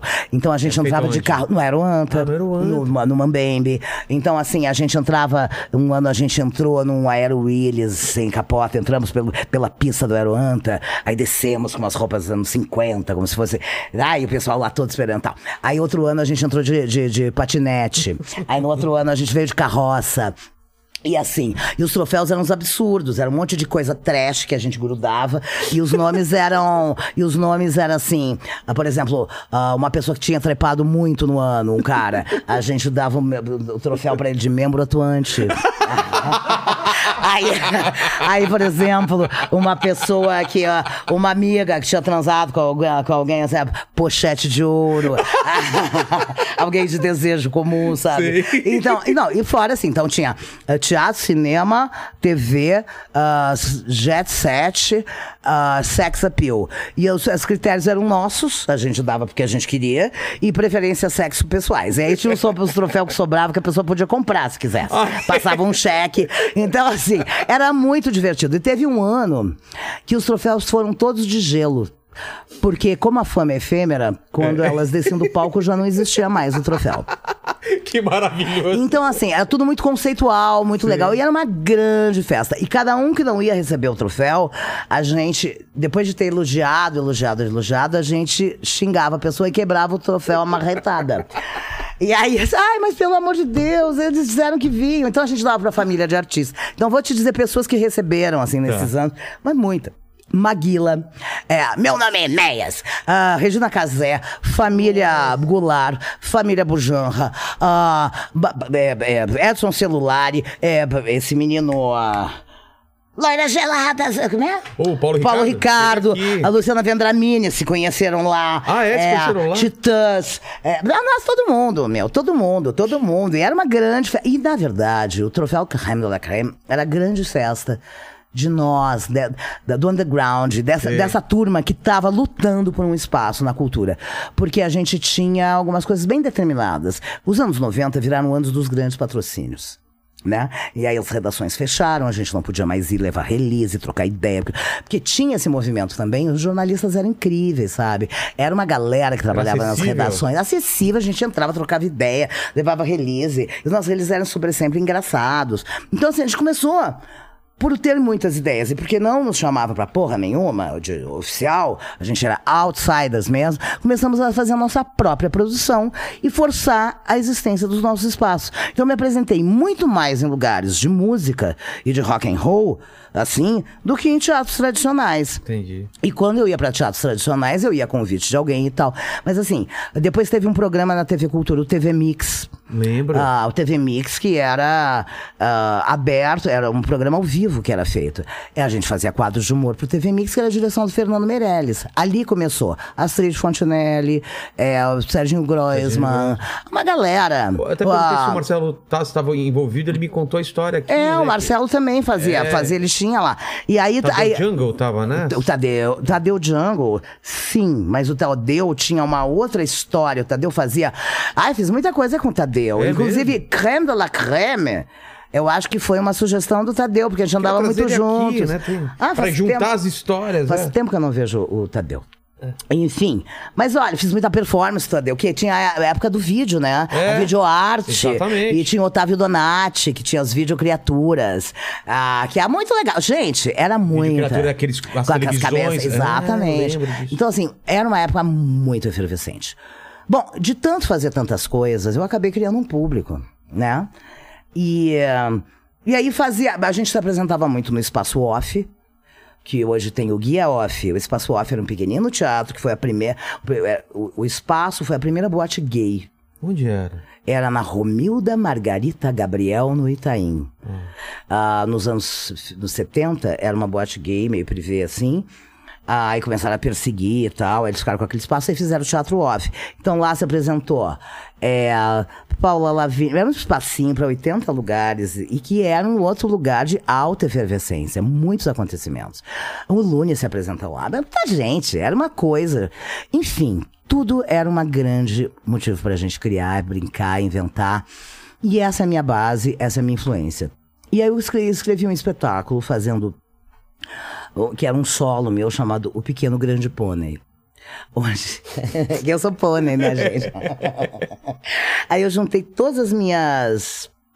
Todas várias personagens que eu fazia e, e botei dentro de um roteiro. Que era o roteiro é o seguinte: a história de uma, uma mulher que fica trancada num porão, não consegue abrir a porta, no meio de muitas caixas. Então, para não enlouquecer, ela começa a abrir as caixas e fazer coisas. E, e iam su- surgindo personagens. Cada caixa surgiu um É, personagem. é, eu ia fazendo. Então, eu fui faz, desfilando algumas personagens que eu já tinha criado. Eu me lembro que eu fazia a Darlene Glória, né? Que era coisa do evangélico, Jesus Como e o céu.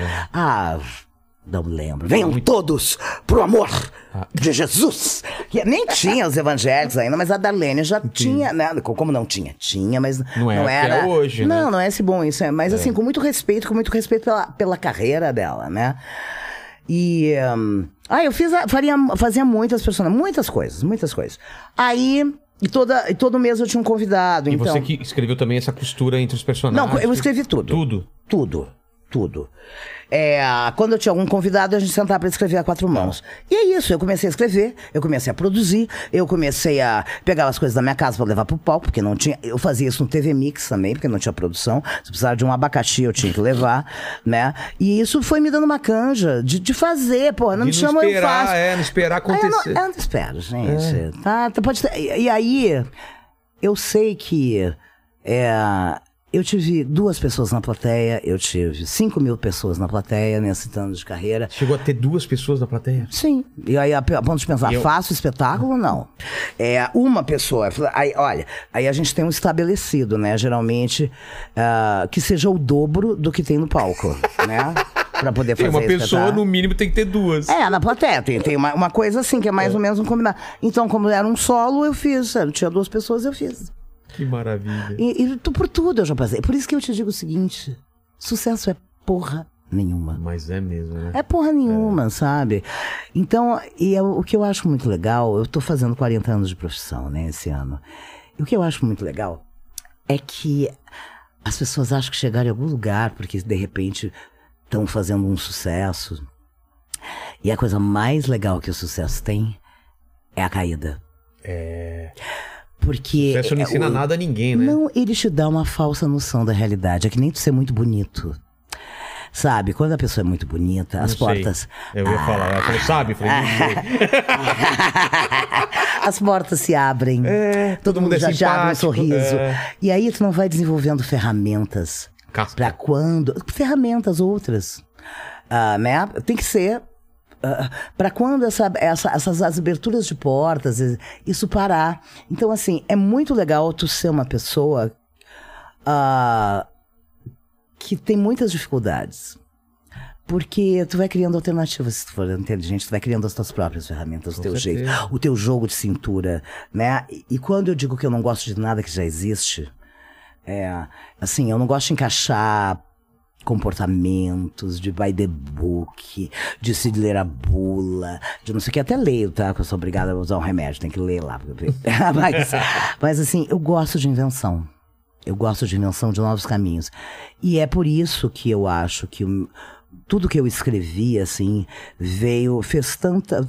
Em algum momento. Primeiro, as pessoas diziam, nossa, que mulher louca das coisas que eu falava. Eu falava um negócio e ficava, hum, todo mundo me olhava, que mulher louca. Desde esse começo. Sempre. Sempre? Sempre.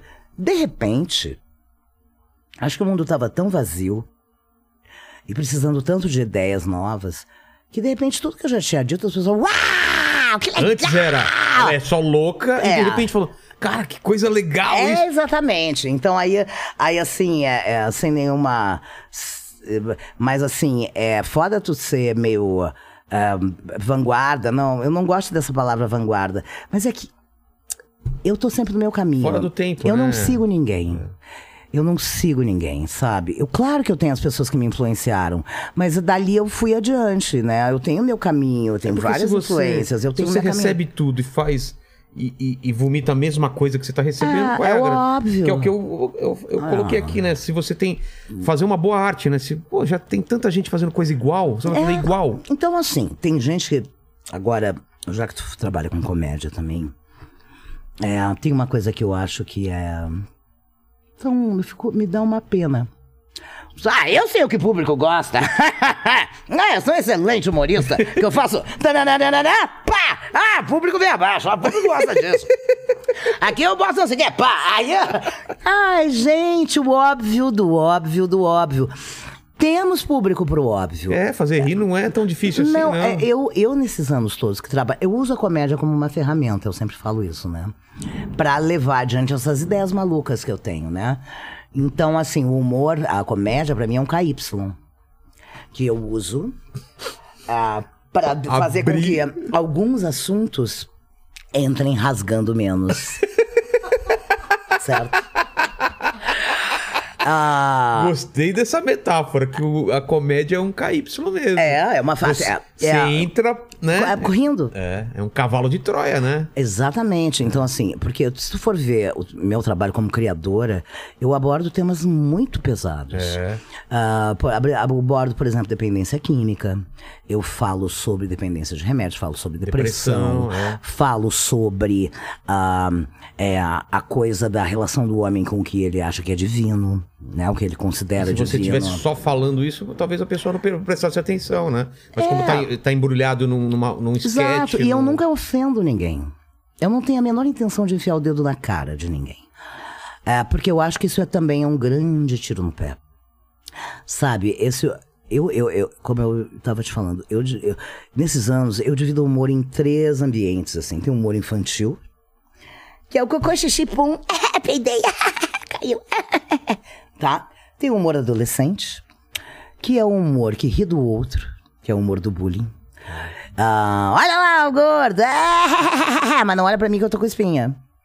É o humor das diferenças, é o humor dos preconceitos, é o humor do bullying, é o humor imaturo de quem não tem, não se garante por si mesmo.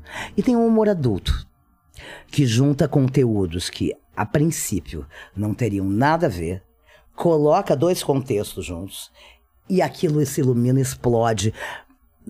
E a gargalhada é a melhor gargalhada, porque é uma. É um, é um, tu traz um conceito, uma, uma associação de ideias que as pessoas nunca tinham feito, né? E que é muito do teu ponto de vista, e que explode numa gargalhada muito mais gostosa, porque é original. Entendi.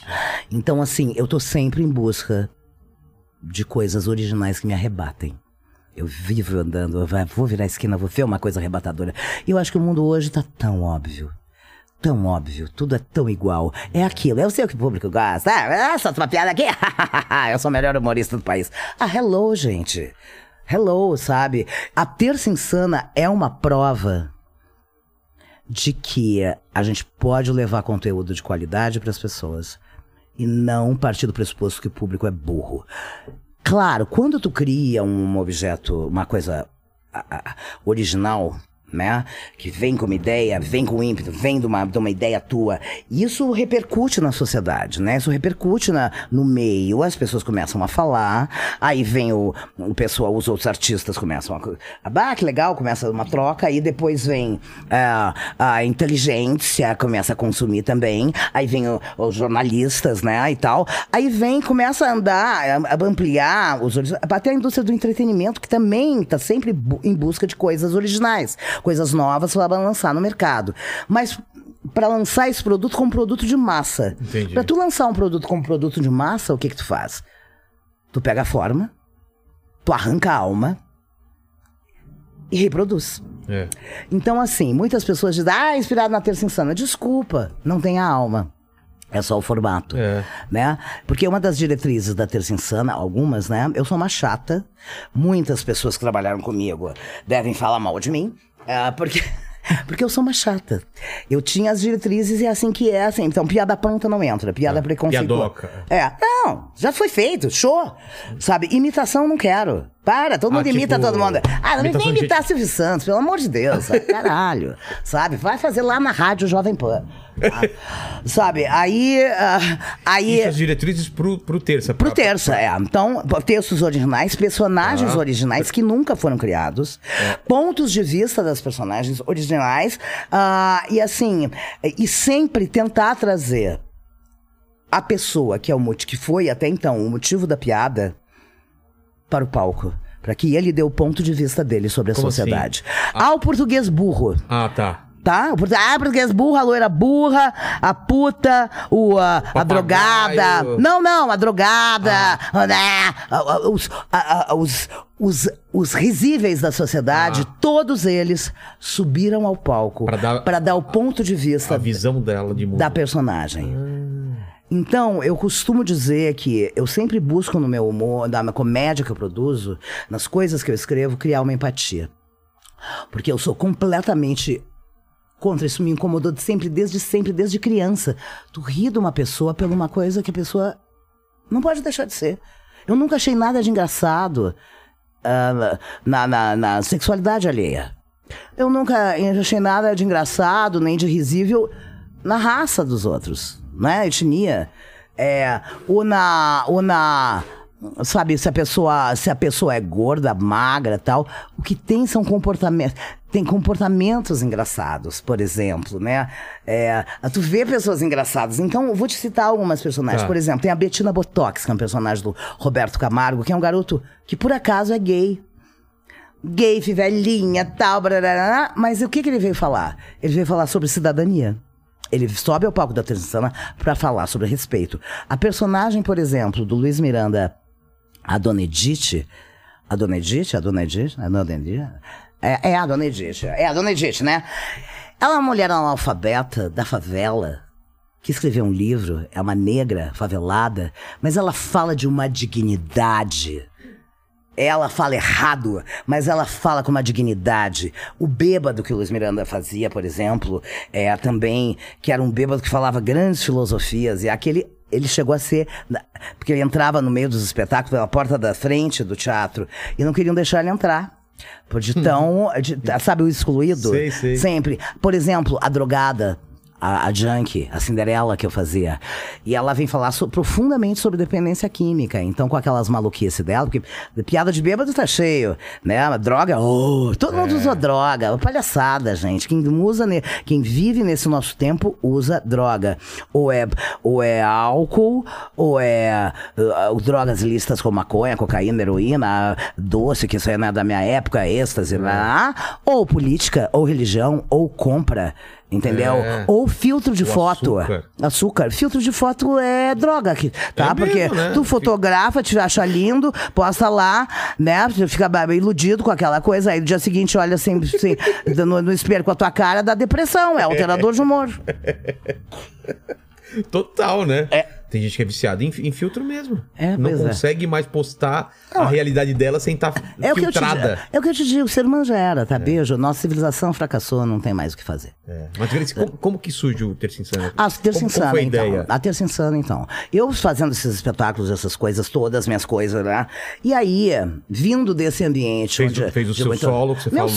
solos, fiz vários. Eu não Ah, tenho... além desse, Ah, você- milhões de coisas. Ah, é? Milhões de coisas. Milhões. Trabalhei com XPTO. ah, sempre criando, sempre inventando, sempre inventando. Aí, o que, que aconteceu? Chegou um momento... E, e- e tá- e tinha uma grana legal ou era sempre na correria? Sempre na correria, trabalhando de garçonete, fazendo Ah. programa. Eu tenho duas profissões. Ou eu sou atriz, diretora, autora, produtora de teatro, ou eu sou garçonete. Tá? São minhas duas profissões. Tá. É, aí eu. Eu comecei a ver. Então, eram épocas que a gente entrava na. na- aí, de repente, as redações fecharam.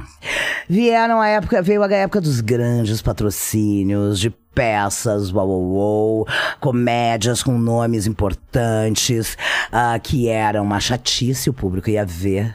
Vai, teatro é chato, nunca mais apareço. Tinha até aquela camiseta do Cacete Planeta, vá ao teatro, mas não me convide. É. E de repente eu falei, não é possível.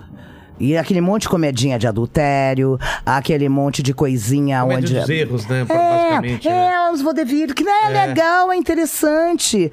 Mas a gente tem tanta coisa pra falar. E aqui é onde. Aquela comédia do bullying, onde todo gay é o ridículo, a empregada é burra, ou não, não, não. Tá bom, tem público, é engraçado, é divertido, é leve. Mas eu vinha dessa efervescência. E eu pensei, não é possível que a gente tenha a maior passeata LGBT que a mais do mundo e os homossexuais continuem sendo ridicularizados na TV. Não é possível que mais de 60%, 70% da população brasileira seja negra índia descendente e a gente tenha e portuguesa e a gente tenha vergonha e continue essas piadas racistas, não é possível isso. E eu via isso na televisão. Eu via, sabe? E eu me lembro que eu um dia meu pai do meu filho a gente estava ainda morava juntos e aí eu ele estava em casa comendo salaminho e vendo a escolinha do professor Raimundo e assim meio né? Aí eu falei, tinha chegado do trabalho, aí eu falei, nossa, mas eu tenho tanto bode desses textos. Por que tanto preconceito? Né? Porque é, é muito legal a escolinha, mas era uma época que vinha desse humor preconceituoso. Então, o gay palhaço, que todo mundo quer ser gay. A outra que gosta de apanhar. A gostosa. Ah, tá, tá, tá. Então, enfim, tá lá. Te- t- tinha esse lugar. É o humor do bullying, né? É o humor da maturidade do brasileiro médio. Né? Eu falei, ah, isso não ajuda ninguém, por exemplo. A garotada tá aí assistindo esse programa, né? Que tem o gay sendo ridicularizado. Vai chegar na escola e vai apedrejar, vai achar que pode. Então isso sempre me incomodou demais. E aí, eu pensando, sempre pensando nisso, eu falei, não é possível, eu vou abrir um espaço. Não é possível que ninguém mais esteja pensando nada. Eu vou abrir um espaço para que os atores que são criativos possam é, possam um experimentar ideias, É. né? Porque ah, não se tinha. O assessor de imprensa virou uma fortuna. Os teatros estavam cobrando uma fortuna. É tudo tu tinha que para divulgar, tu- tudo uma fortuna, tudo uma fortuna. Você falou que fecharam as redações por quê? Não fecharam as portas pra quem. A gente Ah, não entrava mais pra falar com. Ah, então tinha que deixar o release lá embaixo da portaria. Entendi. Entendeu? Ah, tinha que ter aquele contato direto com o jornalista. Então, assim, é, o- tudo, de certa maneira, começou a se encaixar. A partir do momento que teve essa abertura, as coisas floresceram. E aí as coisas começaram a entrar nos seus. Nas suas caixas, nas suas prateleiras profissionais. Então essa troca começou a ficar um pouco mais complexa. Para quem circulava por todos os ambientes, eu comecei a ficar, me sentir um pouco presa. E aí eu resolvi criar na terça-feira, que era o dia de folga dos atores que faziam espetáculos por aí. Geralmente a segunda-feira a pessoa vai no banco, né? a terça já tá mais ou menos, já dá pra sair. É um espaço onde a gente pudesse trocar ideias sobre comédia, pesquisar novas linhas de comédia e mexer a areia do fundo para a gente fazer um- um- uma comédia mais contemporânea que traduzisse tudo que estava acontecendo na sociedade. Tudo, todas as transformações. E aí eu chamei mais, mais dois atores, três atores. Pra fazer comigo essa era isso? base. Isso era 19, isso era 2001. Não, é, 2001. 2001. 2001. O, ah, 2000. É, porque o ano 2000 eu fui pro sul, fiquei, fiquei um ano lá, aluguei um sítio. tal. Ah, eu, nesse período eu fiz muita peça. Aluguei um sítio no meio do mato, eu queria ficar com meu filho, queria a natureza, queria, fiquei lá perto da minha família. E aí, assim, mas nesse período pra trás eu fiz muitos espetáculos, trabalhei com muita gente, fiz, fui convidada pra muitas coisas, fiz muitos, fiz Ratimbum na TV Cultura, fiz isso, Ah, fiz tudo aquilo. nesse é. É, ah, fiz milhões de coisas. Uma carreira que não para. Eu, não- eu não sou rica, eu não posso parar de trabalhar. Eu, eu preciso trabalhar para pagar minhas contas, tá? Porque tudo que eu ganho eu reinvisto nas minhas produções, geralmente me fodo. É, tá? Aí, o que, que aconteceu? E aí eu, é, eu queria abrir esse espaço. Então chamei três atores pra gente fazer uma base. Tá. Onde toda semana nós receberíamos três convidados. Da classe para experimentar ideias lá. Vocês três Então, eram fixos e três. é, eram quatro, éramos quatro. Ah, quatro. É, Eu chamei o Otávio Mendes, ah, o Marcelo Mansfield e o Roberto Camargo. O Roberto Camargo, para ser o mestre de cerimônias, porque tinha umas personagens que falavam francês, era uma coisa. Era um cabaré, assim, uma espécie de um cabaré. Ah, o Marcelo, que era um compulsivo criativo, que eu já trabalhava com ele muito tempo. O Tatá, outro compulsivo criativo maravilhoso. E eu. Então, assim, toda semana a gente ia criar um espetáculo novo, com um tema novo, personagens novas. E recebia os convidados. A dificuldade de fazer os atores. os- e era voltar para a própria classe. Pra eles assistirem. Mas pra gente trocar Sei. né? E assim, ninguém queria se apresentar pra própria classe. Ai, o medo, ai, não, não vou botar na roda. Ai, eu te ajudo, eu vou, eu vou. E assim foi indo, fui convencendo as pessoas, me traz, eu te ajudo. Então, o que que, eu- o que que acontecia? Vou te dizer o que era. E eu, na verdade, aí o Next, que foi onde começou, era do. Do. Pô, lá perto do elevado, né? É, ali na, né, na, na Rego Freitas, do Antônio Rocco. Antônio Rocco, é, a família dele administrava aquele prédio. No fundo, lá embaixo, ele tinha um estúdio fotográfico. Ele escreve, um cara multiartista também.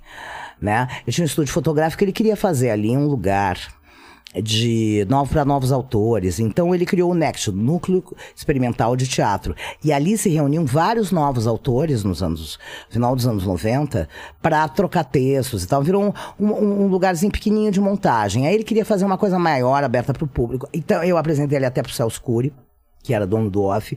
Os dois Fizeram um trabalho muito interessante lá para novos autores de teatro. Bom, resumindo, é, aí falou: ah, eu quero abrir agora, quero abrir pro público, vou aqui pela frente, vou abrir aqui o bar aqui na frente. Eu falei, ai, eu queria tanto pegar esse bar. Eu não queria mais ser atriz, tá? Eu não queria, não queria mais. Tá empregado, tá desempregado, tá empregado, tá desempregado, tá empregado, desempregado, me presta um dinheiro, pega um dinheiro no banco e vai e paga. E paga o banco aí, consegue não sei o quê. Eu desisti milhões de vezes de ser atriz, porque eu já tinha filho. Porque eu queria, uma, eu queria pagar minhas contas de poder ter férias, enfim, mas não adianta, a vida não deixa. Aí, eu só queria pegar o bar, mas aí, como eu não tinha dinheiro pra pegar o bar, eu falei, tá bom, então, aí ele falou, preciso abrir esse bar. Aí chamou o homem que vende uns ovos cozidos ali da esquina. É porque o Next Central tinha um bar e o teatrinho era no É, fundo. exatamente. É, então, o primeiro, né, pra, pra abrir ali, pra inaugurar, ele abriu lá pra lançar o livro dele e tal, chamou um pessoal, falou, ah, faz um show aí pra mim. Eu chamei alguns amigos dos anos 80. Fazer algumas coisas. Aí o, Paulo, aí o, aí o Rocco, aí eu falei, e aí, Rocco, o que, que vai ter aqui na programação? Nada, vou fechar. Quando não tiver nada, falei, então me dá, me dá terça-feira, deixa eu fazer um negócio. Não sabendo o que eu queria fazer, comecei a. Foi tudo assim. Tudo meio impulsivo, eu sou sagitariana, eu tenho uns anjos que andam comigo. E aí eu criei esse projeto. E aí, depois de um tempo, aquilo ali virou um foguete, É. né? Era, era um lugar para 70 pessoas, que foi diminuindo. Ele foi enxugando as mesas para caber 90. E era aquela fila, e todo mundo queria ir. E aí a gente. O limite daquele lugar era 120 pessoas e não cabia mais, a gente não tinha mais ingresso. E aí, o que, que, que que eu fazia? Eu acordava de manhã cedo, eu levava meu filho pra escola, às 7 horas da manhã. E aí, depois de um tempo, eu virei sócia do bar. Então, cuidava do bar, cuidava da programação, porque eles não aguentavam ficar a madrugada toda e o dia trabalhando, né, nos trabalhos dele. Eu falei, não, de noite eu cuido. Então acordava às 7 horas da manhã, largava meu filho na escola, ia até ali a Avenida Bandeirantes, eu morava em Higienópolis. Pegava empanada, pegava coisa salgado, voltava, dormia mais um pouco, pegava meu filho da escola, dava almoço, ia pro Next, Pra ver atores que traziam textos, traziam ideias, ligava pra todo mundo blá. aí ensaiava tal, fazia uma outra peça que era disso que eu vivia, que é um projeto da prefeitura. Aí, enfim, assim eu vivi durante. E aí fazia a apresentação, pulava, terminava o espetáculo. é, eu pulava pra trás do balcão pra atender as pessoas junto. Nossa. Terminava, fechava, os atores todos iam curtir pros restaurantes. iam ver. E eu ficava lá com o resto da equipe, levava todo mundo em casa com meu Fiatzinho Meu Deus. ou pelo menos mais próximo dos seus pontos, ia dormir umas quatro e meia, cinco da manhã, acordava assim eu ia. Foi assim durante pelo menos uns seis meses, e assim começou a Terça Insana, é, com muita, muito esforço da minha parte pra manter aquilo ali. Mas deu certo então logo no começo, de fila e de gente. Deu, em um mês, a coisa era uma loucura. Eu achei que, a, um dia eu cheguei lá, cheguei a, a, porque a fila era da boate gay, que tinha ali do lado, e a fila era pra nós. E era pra vocês. Então, e aí dali a gente mudou pro Avenida Clube, que É, não cabia mais. época. É. Em Que 2003. Era grande lá, né? Quanto, quantas pessoas cabiam? Era 500 lugares. 500 lugares Você e tem já... que comprar com antecedência. é. Exatamente. Então, e, é por- porque o que que aconteceu? Todo aquele pessoal de, que dizia, vá ao teatro, mas não me convide, ia pra lá. É.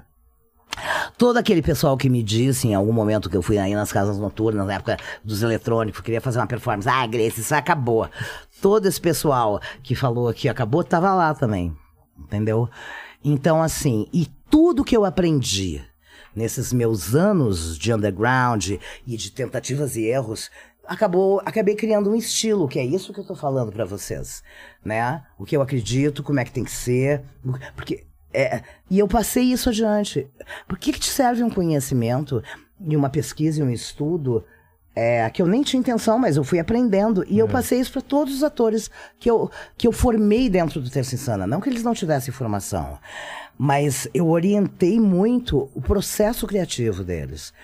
Porque uma coisa que eu sempre falo é preciso ouvir a tua alma para tu escrever. Todo artista é um inadequado. Ele não se encaixa no mundo. Ele sofre. Ele, ele vê o mundo meio atravessado. Ele. O criador, né? Então, sabe o esquisitinho da turma? Sabe o estranhinho que não se dá bem com ninguém? Então, essa pessoa vai lá, esses esquisitinhos, eles têm três lugares. Ele vai lá, ele convive, depois se mata, entra em depressão. Aí ele também vai lá, convive um pouco, não se adapta, vira um ermitão. Ou então ele vai lá, convive, faz aquele esforço e volta para o seu esconderijo. Tá? A gente tem um lugar onde a gente se esconde do mundo que nos fere. E é um esconderijo que é só nosso, de onde só a gente tá. Só que dali desse lugar. Então a gente vai lá, convive e volta É. pra se proteger nessa casquinha, nesse lugar. Só que dali a gente abre um buraquinho e ali a gente observa um mundo, certo? E aí dali a gente tá olhando. Quando a gente começa a se manifestar, se, esse, se a gente resolve se manifestar depois que te sentir um pouco mais forte, esse ponto de vista é só meu, porque só eu tava no meu esconderijo. Então ele é um ponto de vista original. E é aí que nasce o estilo de um artista. Então, tem uma frase que eu sempre falo: bem-aventurados os inadequados, porque deles é o reino da originalidade. Maravilhoso isso. E daí. É. E a- mas quando vocês começaram, Hum. quando vai pro, pro Avenida, já é, é Não, é- sucesso. Não, não, não, já era um Ma- sucesso. mas- Já era. A gente só mudou pra Avenida porque não cabia mais. Mas o- é, os jornais começam a falar? Não, os jornais já começaram a falar depois de um mês. Ah, é? A gente já, nós já estávamos lotados. Quando saiu uma matéria no Jornal da Tarde, feita pelo Alberto Guzic. Isso já levou pessoas. Aí saiu mais uma matéria na Vogue. Aí saiu mais isso lá no Next ainda. Aí saiu uma matéria dizendo que o lugar era o lugar que todo mundo ia. Ai, artistas frequentam, ai, Rodrigo Santoro, é uma Palarósio, é não sei quem, não sei quem. Aí, aí mesmo que não tinha mais lugar para os próximos três meses. Porque as pessoas compravam com antecedência, iam umas pessoas assistir, que elas ficavam, o, o- o espetáculo acontecendo no palco, e elas ficavam assim, ó. Agora é. Não, cadê? Não, olhando pra ver quem que tava na plateia. Ah, entendi. Tá? E aí a gente começou a perceber, cada vez, quanto mais sucesso a Terça Insana fazia, mais vinha gente de todos os lugares. E a gente percebia que os risos em camada. Né? Então, assim, tinha gente que entendia tudo que a gente estava falando, porque a gente nunca fez um humor fácil. Uma nunca. referência, né? Tinha- Não, tive referência. As trilhas todas eu buscava desde Pixinguinha, Maria Callas, sabe? Tudo que a gente pôde trazer de influência da cultura de todos os lugares estava lá. Se alguém tiver interesse em pesquisar mais, procure. Mas eu tudo, tudo, tudo tava lá, né? A gente ia pescar em muitos lugares, né? E que é a minha função como artista. Instigar, instigar. Claro. E aí, ah, o que que aconteceu? Uma vez saiu uma matéria na Veja de seis páginas, na Veja Nacional. Sobre o terça? É. Aí. Começou, dá, dá, foda, dá. Mas aí a gente via assim que era assim. Esse pessoal, ria- a gente fazia uma coisa que não era óbvia, né? Uma piada que não era. E as pessoas. aí ria essa mesa aqui, aí eu. Ah, ah, ah, ah, ah, sabe, as, as- as risadas Sei, em, sei, em- em em camadas, ondas, assim, é. em ondas. Não, mas em camada, até as pessoas se darem conta que aquilo ali era uma. Né? Porque, e aí o que, que começou a acontecer? A gente instalou, e disso eu me orgulho, porque era o meu objetivo, a gente instalou dentro da comédia contemporânea a, a comédia que questiona, a comédia que não lida com o óbvio, que não facilita, que acha que o público é burro, que valoriza a inteligência do público. E instalamos também muitos novos é, um, crítica, trouxemos assuntos polêmicos, uma outra maneira de fazer comédia e a gente influenciou toda uma geração. Com certeza. Né? Agora, quando a gente fez o show de, da Terça Insana 18 anos, vieram várias pessoas, né? Então Que veio Porchat. por- Não, que- que- Ah, não que- só que passaram pela Terça Mas que Insana, foram mas que foram influenciados. influenciados. Então veio Porchat, veio a Samantha Schmutz, veio a Marisa, que é nossa contemporânea, mas tudo bem, mas veio É a... a Marisa Hort? É, Ah. a Marisa é minha. Ai, eu não sei fazer isso, sabe? Sem Marisa também. Ah, então, assim, ah, veio muita gente, muita gente. por- Porque eu sei, assim. A, a gente influenciou toda uma geração. Com certeza. E isso, eu já posso morrer em paz. É. Porque tudo isso que me incomodava lá, desde os anos 80, desde que eu era garota, e eu comecei a pensar o mundo, esse humor que humilha os outros, graças a Deus, é, está sendo questionado. Ele continua existindo. Porque a nossa sociedade é diversa, porque é, é, tem uma frase do Goethe que fala assim: o caráter de um homem se mede pelas coisas que ele acha engraçadas. Ou de um homem, não. Eu agora vou modificar Goethe, que é machista.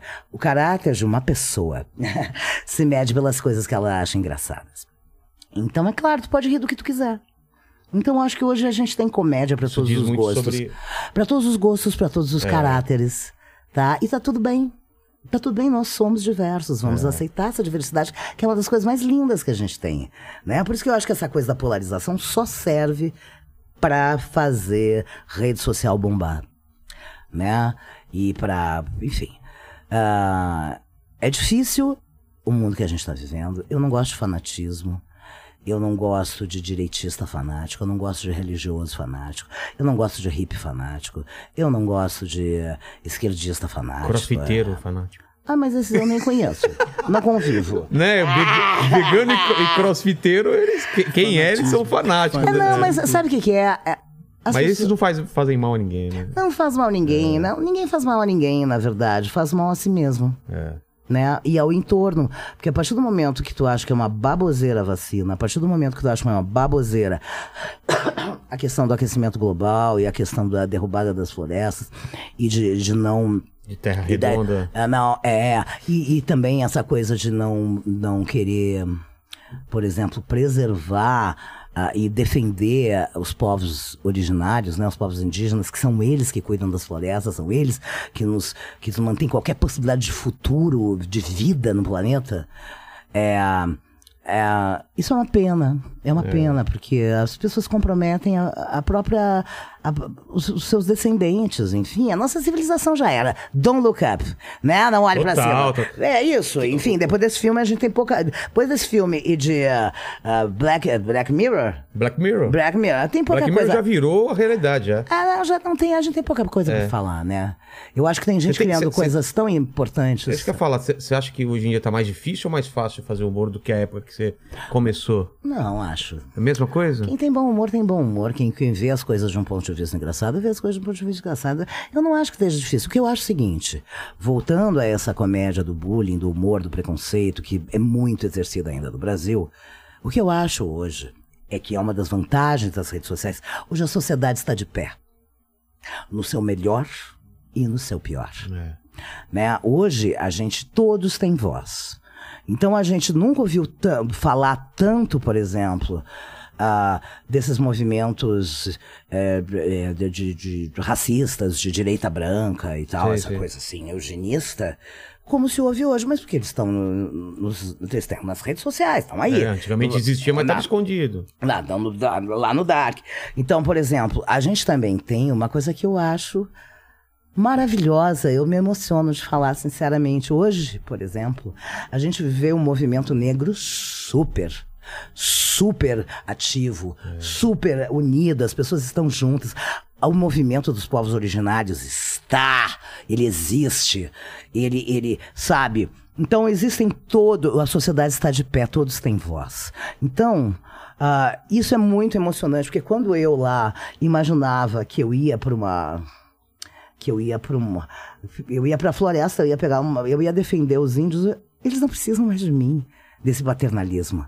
Hoje a gente tem advogados indígenas, a gente tem a gente tem eh, políticos, a Joênia, Youtubers, tem, youtuber, é não, maravilhoso, sabe? Eu só consumo, eu consumo e apoio tudo que eles precisarem de mim, eu vou apoiar.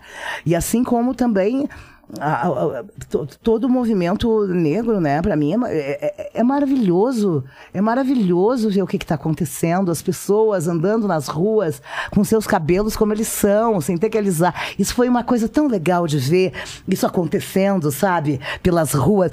Nossa, eu que gosto de. Eu tô me cuspindo. Eu, eu que gosto de. Eu fico orgulhosa, porque eu acho que ao mesmo tempo que a gente tem um- uma regressão de muitas conquistas, a gente tem um povo que está de pé. Então, se tu quiser fazer um espetáculo, um show de comédia, e falar o que tu quer, o que tu pensa, o que tu bem entende, fala. Pode falar. Fala à vontade.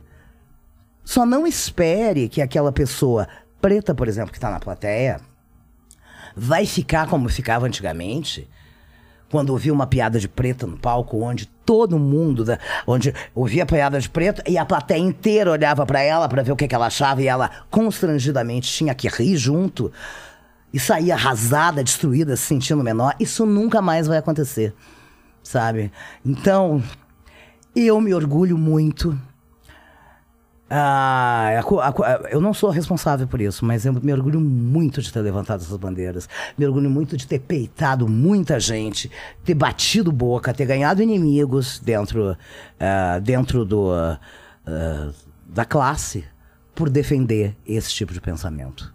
Né? Porque a gente vê, isso é óbvio, como é aquele idiota daquele presidente da Fundação Palmares que é preto e é racista contra ele mesmo. É, é- não, é, na verdade, desculpa, não sei se a gente pode falar de política, mas assim, a gente vive um, um estado surrealista, né? Onde todas as pessoas que estão nas pastas são inimigas da própria pasta, né? Esse tarado desse Salles, esse doente, enfim, eu não vou nem citar, entendeu? É. o nosso que incrível secretário de cultura, nossa, Frias. intelectual, um cara de conhecimento incrível, tanto que eu tô fazendo uma série. Eu, ah, eu tenho depois vou contar todas as coisas que eu tô Tá, fazendo, tá eu faço bom. muita coisa. Mas assim, é, a gente a gente vive esses tiros no pé, né? Então assim, é, é muito difícil isso, a gente precisa é, iluminar e defender aqueles que levantam a sua própria verdade. Seja ela qual for, tá? Com certeza. Seja ela qual for. É, tu, é- tu é de direita, tu acredita que, que, o, que, o, que, o, que existe uma raça branca melhor? Superior. Tá, defende aí. Tá, tá, vai, vai, vai. Tenta, tenta a sorte. Faz teu nome. né? Tenta sorte aí. né? Ah, tá bom. Ok, somos diversos. Pensamos diversamente, de formas diversas. E eu vou continuar sendo atravessada por todos esses pensamentos. Eu vou me identificar com algumas coisas, eu vou estranhar algumas coisas, vou pensar a respeito e vou criar alguma coisa para falar sobre isso. Mas eu. É muito difícil eu. Eu. É. Sair falando mal de alguém. É. Sem. Eu até faço, né? Mas depois eu calo a boca, porque eu vou pensar, o que, que eu tô fazendo? Eu tenho preconceito, eu tenho bastante preconceito também. Tem muito preconceito com, com, com gente mais fútil, sabe? Mas eu não sei se a pessoa é fútil ou é só uma foto do Instagram, sabe? Esse é um preconceito, É. né? Um pré-julgamento. né? Exato, exato, é. é. Enfim. Voltando ao, terça. voltando ao, te- ao terça. Tá. Quando você começa, então, eu vou falar da- do que eu vi, né, lá no, Ah. no, no Avenida.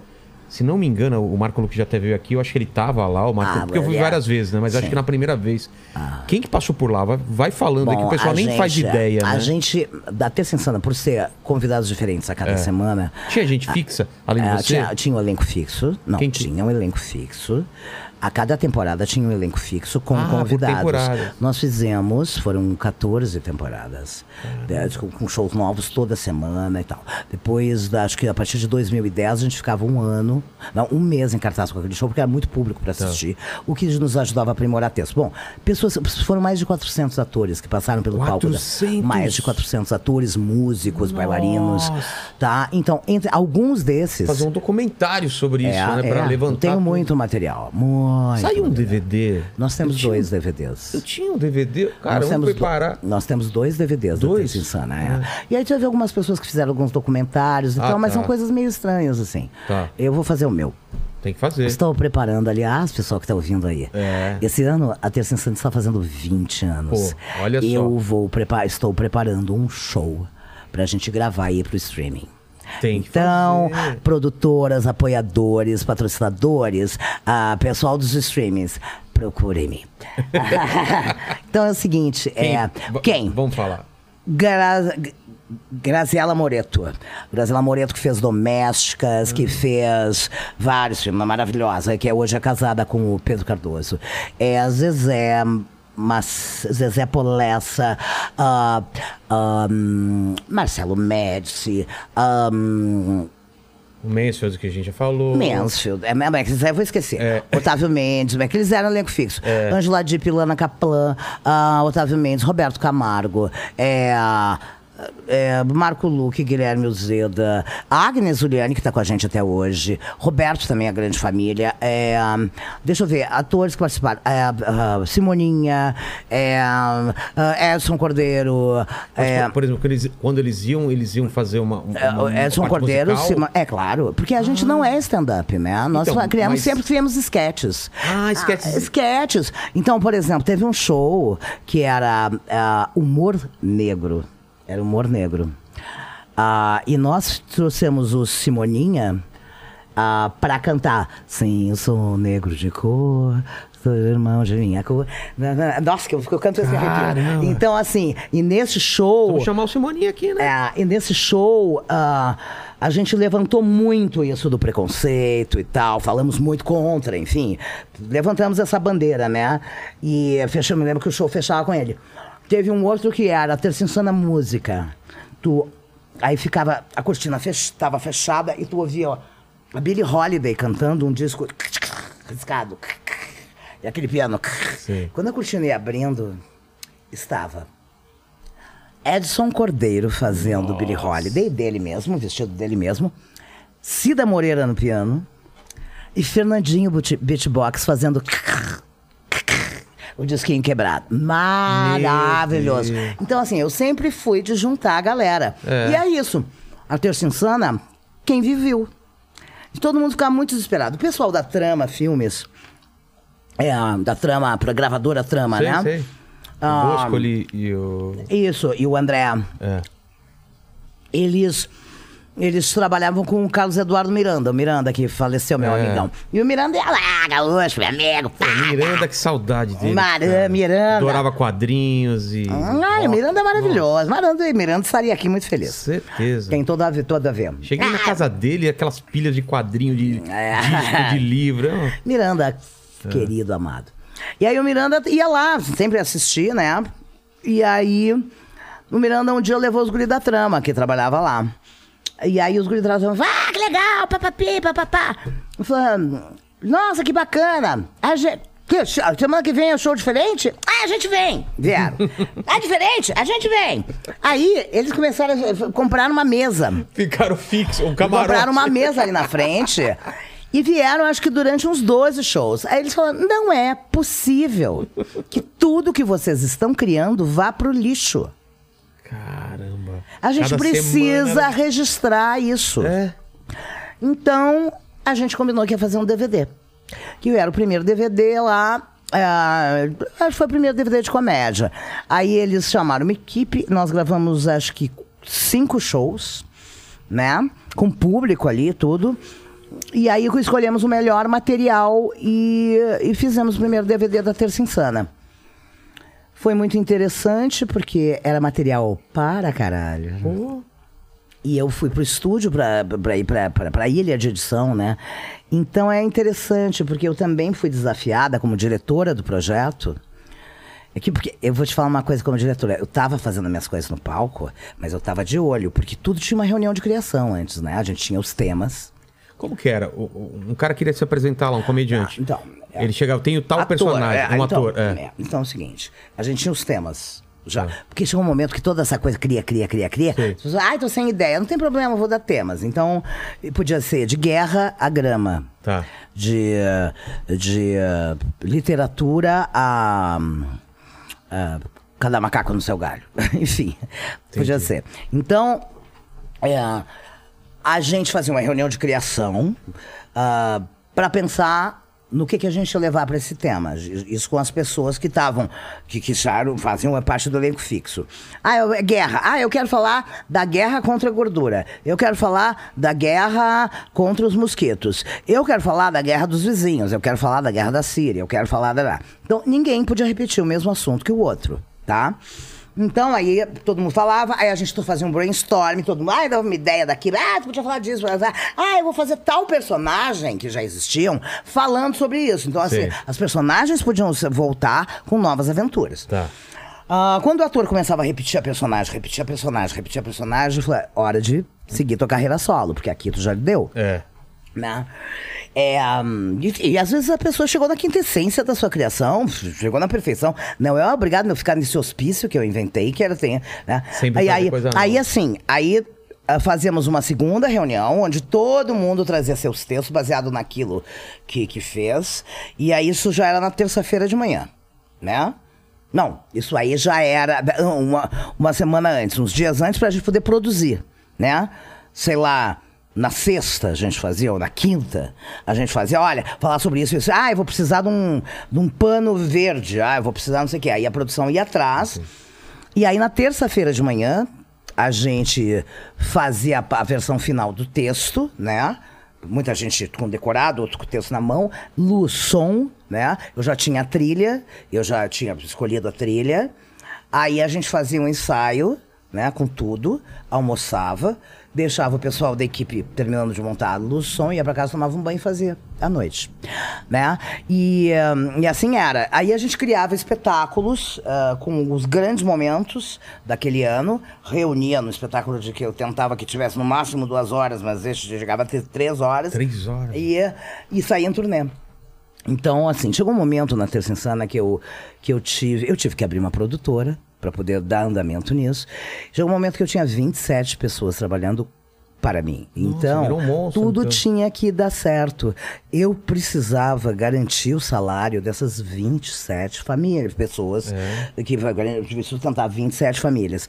Estando no palco, ajudando a editar texto, dando entrevista, indo no escritório e buscando novos shows para então eu posso te dizer uma coisa assim entre tantas as pessoas maravilhosas que passaram e, e que eu me orgulho muito e pessoas que são grandes artistas e que eu pude, com a minha direção, iluminar coisas da carreira, da- da- da- das- dos potenciais delas que elas não sabiam que tinham, né? Ah, como criadores, ah, potenciais de eh, físicos e como atores, né? E, e e- e instalá-los dentro desse estilo de comédia, né? Daí para frente, é, que eu, eu fico muito, muito feliz. Eu acho que os frutos disso estão em muitos lugares. Agora, eu eu sempre achei esse um grande projeto da minha vida, sabe? Quando a esquisitinha aqui, todo mundo dizia, ai, que mulher estranha. De repente começa a falar e todo mundo fala, uau, que interessante. Eu posso te dizer que a Terça Insana foi uma maneira de instalar o meu lugar no mundo. Eu fiz o meu lugar no mundo. Né? Não tinha e você. Eu criei. Você criou. Eu criei. Quer, quer, quer, tem quem quer, não quer, não quer, ninguém quer, tem um na plateia, foda-se. Entendeu? Mas aí, eu continuo pensando assim. E o que eu. Agora, isso foi tão forte, a coisa era, ficou tão forte que eu quase enlouqueci, né? É mesmo? Eu não tinha mais vida pessoal, eu só trabalhava. Eram, foram 15 anos Era um- em turnê. Ficou escrava de, uma, de um sucesso Exato. que você criou. Eu me lembro, a gente em turnê, todo mundo andando com a, né? Todo mundo curtindo o sucesso e tal, e eu arrastando um cenário sozinha, Putz. um cano, assim, sozinha pelo aeroporto e as pessoas cheias. Então, assim, eu, eu me lembro muito, assim, de do quanto, do quanto eu me esforcei, e o quanto eu me dediquei, e o quanto eu dei dos meus dias, da minha saúde, da, da minha vida pessoal, para que esse projeto desse certo. Mas é que a minha vida se confunde com o que eu crio, né? Com as coisas que eu invento. E eu posso te dizer o seguinte: as pessoas acham que a Grace é rica. Não, eu não sou rica, porque tudo que eu ganhei, eu reinvesti. Eu fui roubada por uma etiqueteira, que eu não posso citar o nome, que eu já processei, e eles deixaram para escrever. É, o dinheiro que eu tinha para comprar um apartamento, eu- eu tive que pegar para reinvestir para pagar para funcionário, décimo terceiro, ah, fornecedor. Ah, enfim, e aí ah, todas essas coisas foram coisas incríveis que aconteceram.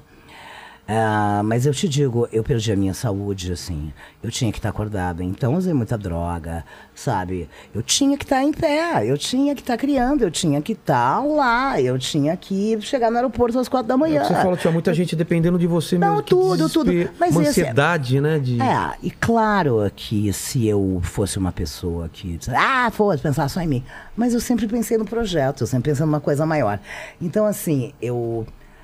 Isso foi bárbaro.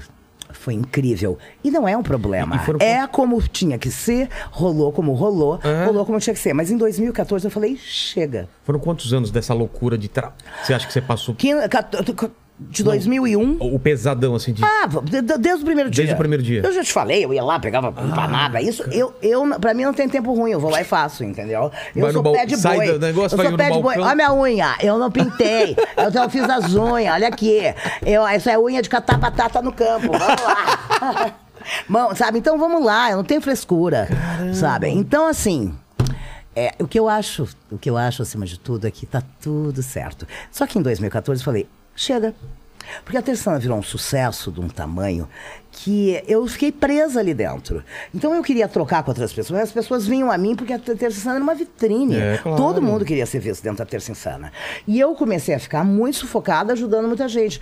Eu, a Terça Insana foi um projeto de formação de atores para se transformar em autores dos seus próprios textos, dentro de uma linguagem Muita e seguirem sua lá, carreira. é, É, uma faculdade. espetáculos, né? É, uma- é um, é um curso, um curso. E a Intensivo. pessoa ainda, ainda fazia e ainda ganhava dinheiro. Então tá tudo certo. Tá tudo certo. Só que em 2014 falou, eu quero trabalhar com outras pessoas. Então parei essa, essa loucura do, coisa toda semana e a gente começou a fazer shows por repertório. Mulheres insanas, homens insanos. Ah, tá. Então, assim, pessoas que passaram, que foram incríveis. Arthur Cole, Renato Caldas, é, a Agnes Juliano, que está com a gente até hoje. O Cabral, que é um cara importantíssimo. A Silvete Montilla. A, a- o David Demac também. Então, assim, tem muita gente. Fernandinho Beatbox. Ah, é uma galera, uma galera. Eu não vou nem saber, tá? Nem vou É nem saber. você falou 400 pessoas. É, muita gente, muita gente. Mas aí, o que, que acontece? É, eu comecei a abrir minha carreira para outras coisas, né?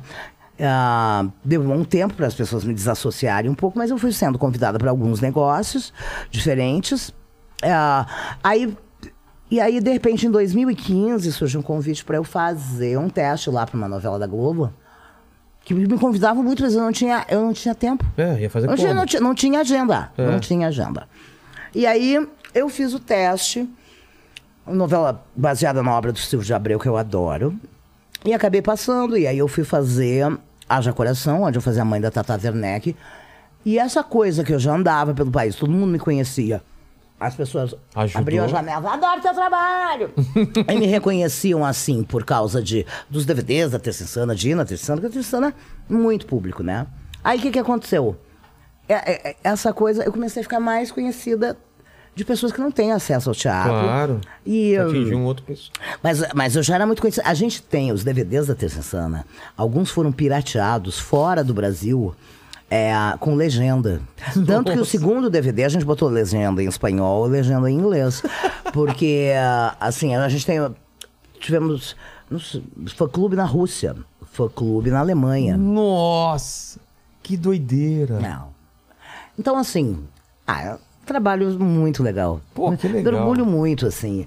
Aprendi muito, troquei muito, fui que muito que- feliz. eu já vi muita gente falando que o Terça Insana é uma das responsáveis pelo sucesso do stand-up também. Você acha que tem a ver? Claro. Que a onda veio logo em seguida, né? Claro. Por quê? Porque Criou um público. quando todo mundo me dizia, ah, esse negócio de show em bar acabou. Eu fui lá e fiz. Né? E as multidões correram para os bares, É. saíram dos teatros. E aí o que, que aconteceu? Se criou essa possibilidade de trazer mais uma atração para dentro dos bares. Junto com isso, a Agnes Zuliani ah, estava chegando dos Estados Unidos, a Tristana já era um sucesso. Ela estava chegando dos Estados Unidos, onde ela morou muito tempo. E entre as coisas que ela fez do trabalho dela de pesquisa histórica, porque ela é historiadora e tudo mais, ela fez uma pesquisa sobre a origem do stand-up comedy. Naquele momento, ah, estava chegando também no Brasil, que já era um sucesso nos Estados Unidos, o Seinfeld, aquela série. Que abria sempre As- com monólogo. Exato. Já, aí começou essa coisa do stand-up. O Marcelo também gostava muito dessa coisa do stand-up. Quando ele saiu da Terça Insana, ele quis, que- quis criar lá o núcleo dele de stand-up e tal. Então, eu acho... Eu, eu não sei muito bem, mas eu, eu- eu acho que o Marcelo começou, Sim, nessa, começou né, nessa área aí. Né? Porque ele já fazia isso. Ele sempre gostou. É, o Clube da Se- Comédia. O Marcelo sempre gostou de stand-up, sempre, sempre foi, gostou muito, isso sempre foi uma coisa muito legal que ele fez, ele fazia personagens, mas a história do stand-up. Aí a Agnes veio com toda essa pesquisa e, chegando no Brasil, ela ofereceu um curso sobre a base do stand-up, a história do stand-up comedy, na Oficina Cultural Três Rios, lá Oswald de Andrade. E ali veio, várias pessoas vieram fazer o curso dela. Nesse curso, ela dava uma apostila que ela construiu, que era assim. O que é o stand-up? Como se construi? E vem o punch aí, não sei o que, não sei o que, isso é, isso é. é. A diferença entre isso, entre aquilo, entre o outro. Stand-up, stand-up. ela fez todo um material de serviço. Passa boi, passa boiada. O catálogo dela, e- a- esse material didático, virou. ah, tá. Eu tá dando zóio e falo pra caralho. virou, virou. esse material didático dela virou a regra nas paredes dos clubes de stand-up. Ah, é? É.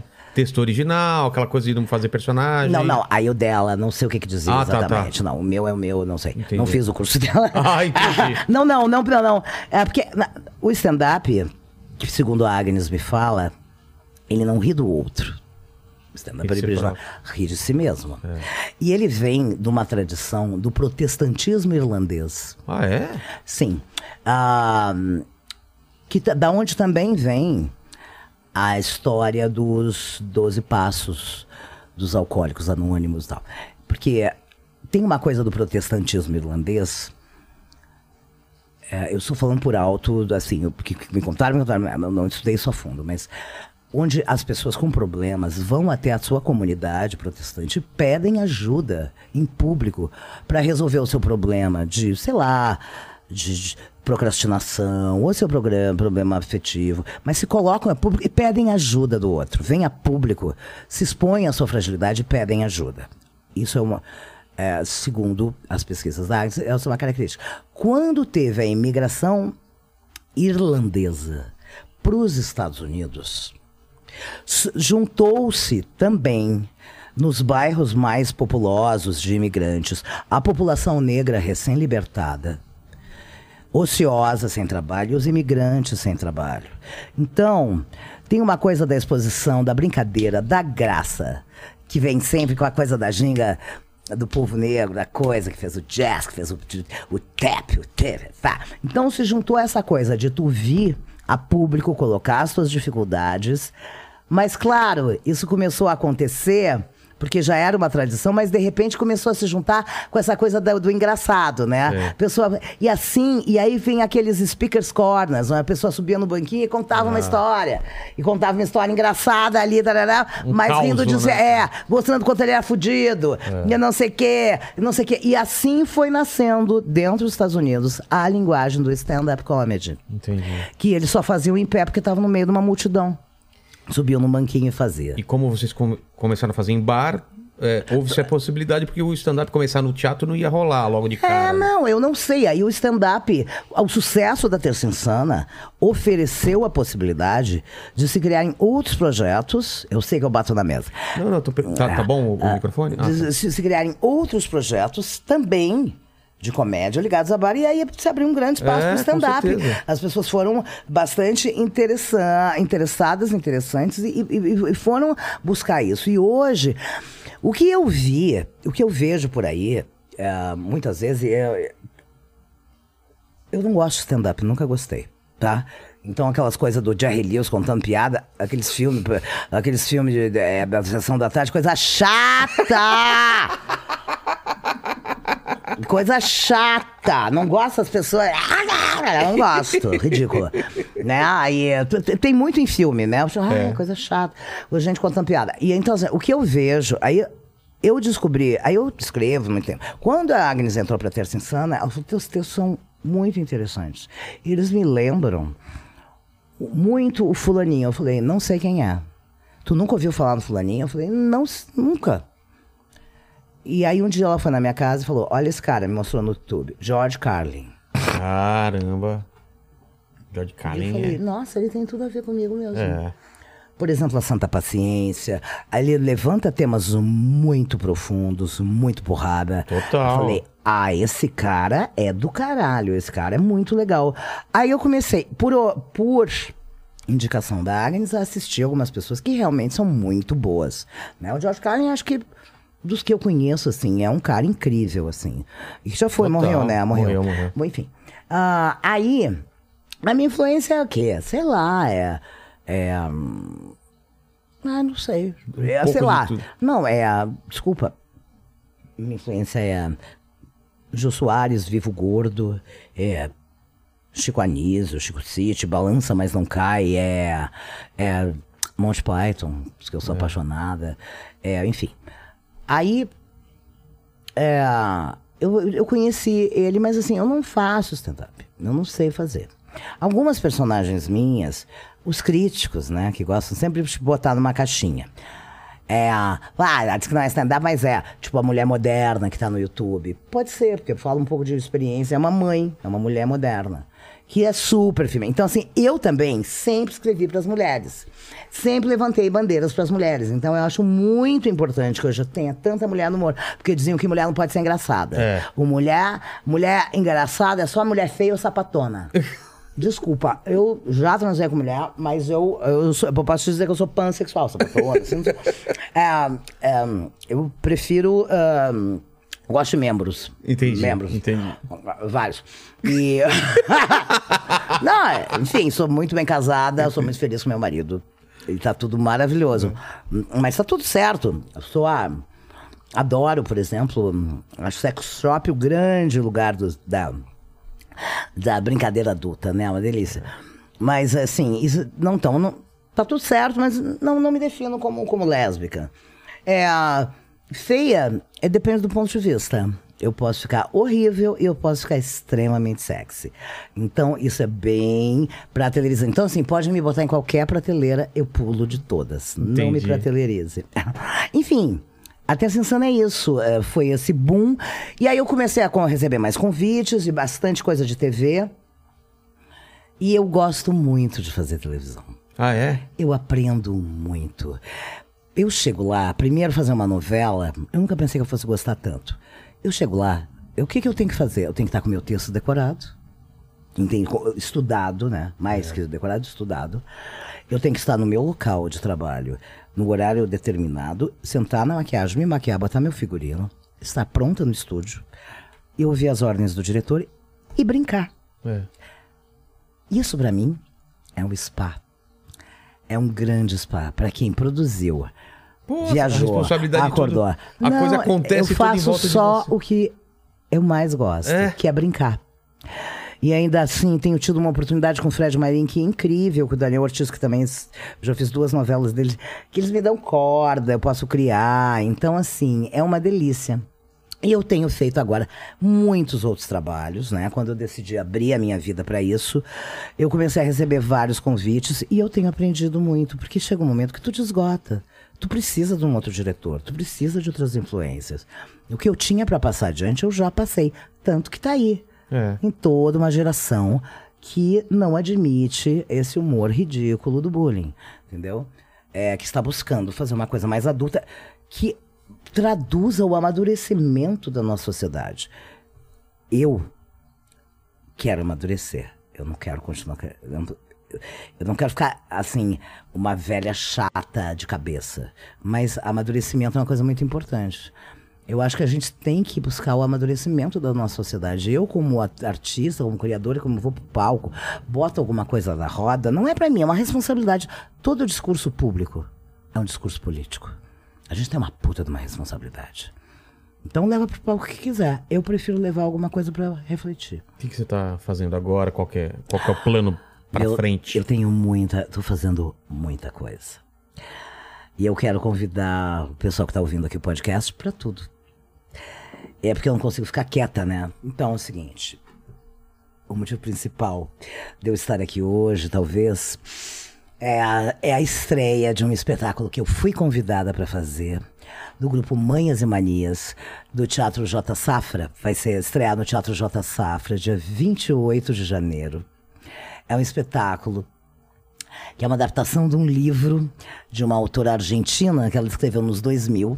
Claro que essa adaptação é da, é da o livro é da Daniela de Seguini e, ah, e foi adaptado pela Cláudia Vale.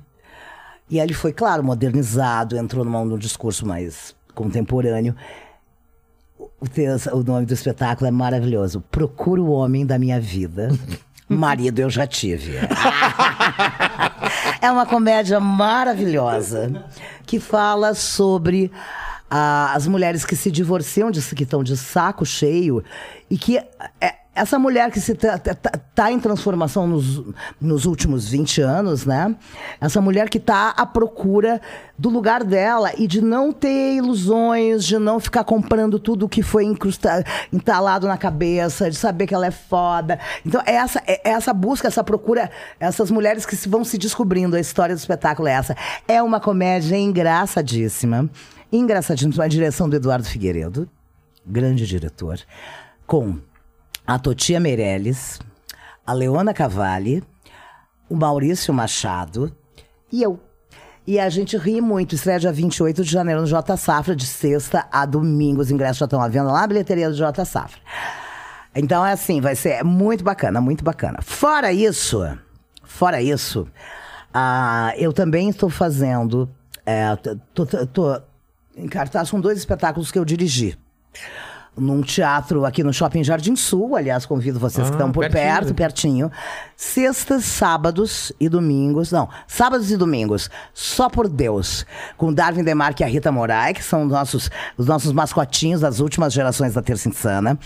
É a história de dois atores que, com a crise é, agora e tudo, é, o Covid e tudo mais, acabaram virando corretores de imóveis. então, eles vão contando das, dos clientes, das figuras, não só clientes como corretores, ah, que passam pelas imóveis. Então, é muito engraçado. É muito engraçado. E a gente vê o mundo, vê todo mundo aí, né? É muito engraçado. Então, tá- de toda semana tem um convidado diferente. Nessa semana é a último, é o último, é a última semana de apresentação agora. E o convidado é, é o Guilherme Uzeda fazendo a personagem dele, a tia, que surgiu na Terça Insana e que estourou no Brasil inteiro, É. né? Então ele vem fazer essa participação. A produção é da Ventilador de Talentos. E estreia também no sábado agora, no mesmo teatro, Teatro do Shopping Jardim Sul, sala Felipe Paltronieri, estreia, a reestreia, volta a cartaz, um outro espetáculo que eu também dirigi, chamado A Bruxa do Chocolate. Com a Zuzu Leiva, que é bailarina, cantora, ela faz parte daquela banda Mauaca, que é incrível, ah, enfim, e é atriz, né? É a história de uma bruxa é, é uma adaptação do livro do Rafael Spaca, adaptado por mim e pela Zuzu. História de uma bruxa que sofria muito bullying no reino da maldade. Porque ela não conseguia fazer uma maldade original. Então ela não conseguia vender os feitiços, ela era o, motivo de chacota de todas as outras bruxas. E aí ela fica tentando fazer, porque ela não tem dinheiro pra comprar os, os negócios pra fazer as poções. E ela mora numa caverna com vários outros animais: uma, uma planta carnívora, um rato, um gato é, e uma coelha felpuda toda sabe, cheia de dread. E aí. Elas, ela fica tentando criar uma maldade original. Ela vai tendo ideias. Ah, já sei! Eu vou derrubar as florestas. Eu vou acabar com os índios. Aí alguém vai, isso aí já criaram. Ai, que droga. Ai, já sei, já sei! Eu vou cavar tudo, buscar ouro. Eu já sei. Eu vou, ai, eu já sei, vou poluir o rio, vou pegar tudo que é resto de pasta de dente, de escova, de máscara, vou jogar no Tietê, fazer um lixão. Ah, é, querida, já inventaram isso. Então, todas as maldades que ela pensa não são originais, ela tem uma concorrência. e aí. é, Claro que é um espetáculo infantil, né? E aí ela tem uma ideia que ela, uma ideia um pouco recalcada, porque ela resolve fazer alguma maldade com criança, que criança, uma maldade com criança pega re- bem no reino da maldade. e aí, é, pega bem. E aí ela começa, ah, que criança gosta? Ah, gosta dessa. Aí alguém fala, da plateia, chocolate. Ela fala, chocolate, ai, eu adoro. Ela, só que ela não pode comer, que ela tem colesterol. E ela tem uma ideia bem recalcada. Se eu não posso comer, ninguém mais vai comer. E ela rouba todos os chocolates da cidade. E aí começa uma confusão. A história é essa, mas o espetáculo foi adaptado por mim e pela Zuzu. E ele fala muito de ecologia. Eu acho que se a gente tem que falar com criança, a gente tem que falar com responsabilidade. Porque é o futuro da. É o futuro dessas crianças e dos seus filhos que está em jogo. Talvez não haja ar para a gente respirar. A gente já está vendo. O mundo já está acabando, né? Já está acabando. É, daqui para frente, a gente vai ver muitos maremotos, muitos terremotos, muitos desabamentos, muitos Covid, muitos fififide, muita doença. É o fim, tá? É o fim. Mas. Meu Deus. Mas é, gente. É, verdade. Tá? Se preparem. Se não quiser sofrer isso, não tenha filhos. Porque os seus filhos vão se fuder. É, eu não quero neto, já falei pro meu filho, não quero. é? não precisa, pra quê? Ah, aí. aí. É, então a gente. Todo o espetáculo é feito com material reciclado. Tudo o cenário, tudo, tudo, tudo é reciclado. Então a nossa mensagem é: vamos falar seriamente sobre futuro Pô, pra criança. de uma maneira bacana. E as crianças participam muito, é muito legal. Então tá no Jardim Sul. A partir de que idade? Ah, pa- é, é pra pequenos, assim, pra. Pode ser de dois Ah, a. tem quatro anos. Ah, vai adorar, Ah, vai adorar, vai amar, vai amar, vai, vai participar. E, e então, é até uns sete, oito, Tá. né? Aí os mais velhinhos, assim, mais espertos, falando. Hum, Impossível roubar todos os chocolates do mundo. Existem chocolates na Noruega. É, exatamente. Aí não dá. Aí não cola. Então, a Bruxa do Chocolate, todos os sábados, às 16 horas, lá no Teatro Jardim Sul. Aí também eu quero divulgar uma série que eu estou fazendo no Instagram com um menino que eu conheci nas redes sociais, que é o Matheus Porto, que faz sessão dublagem. Ele agora tá com um vídeo estourado nas redes sociais.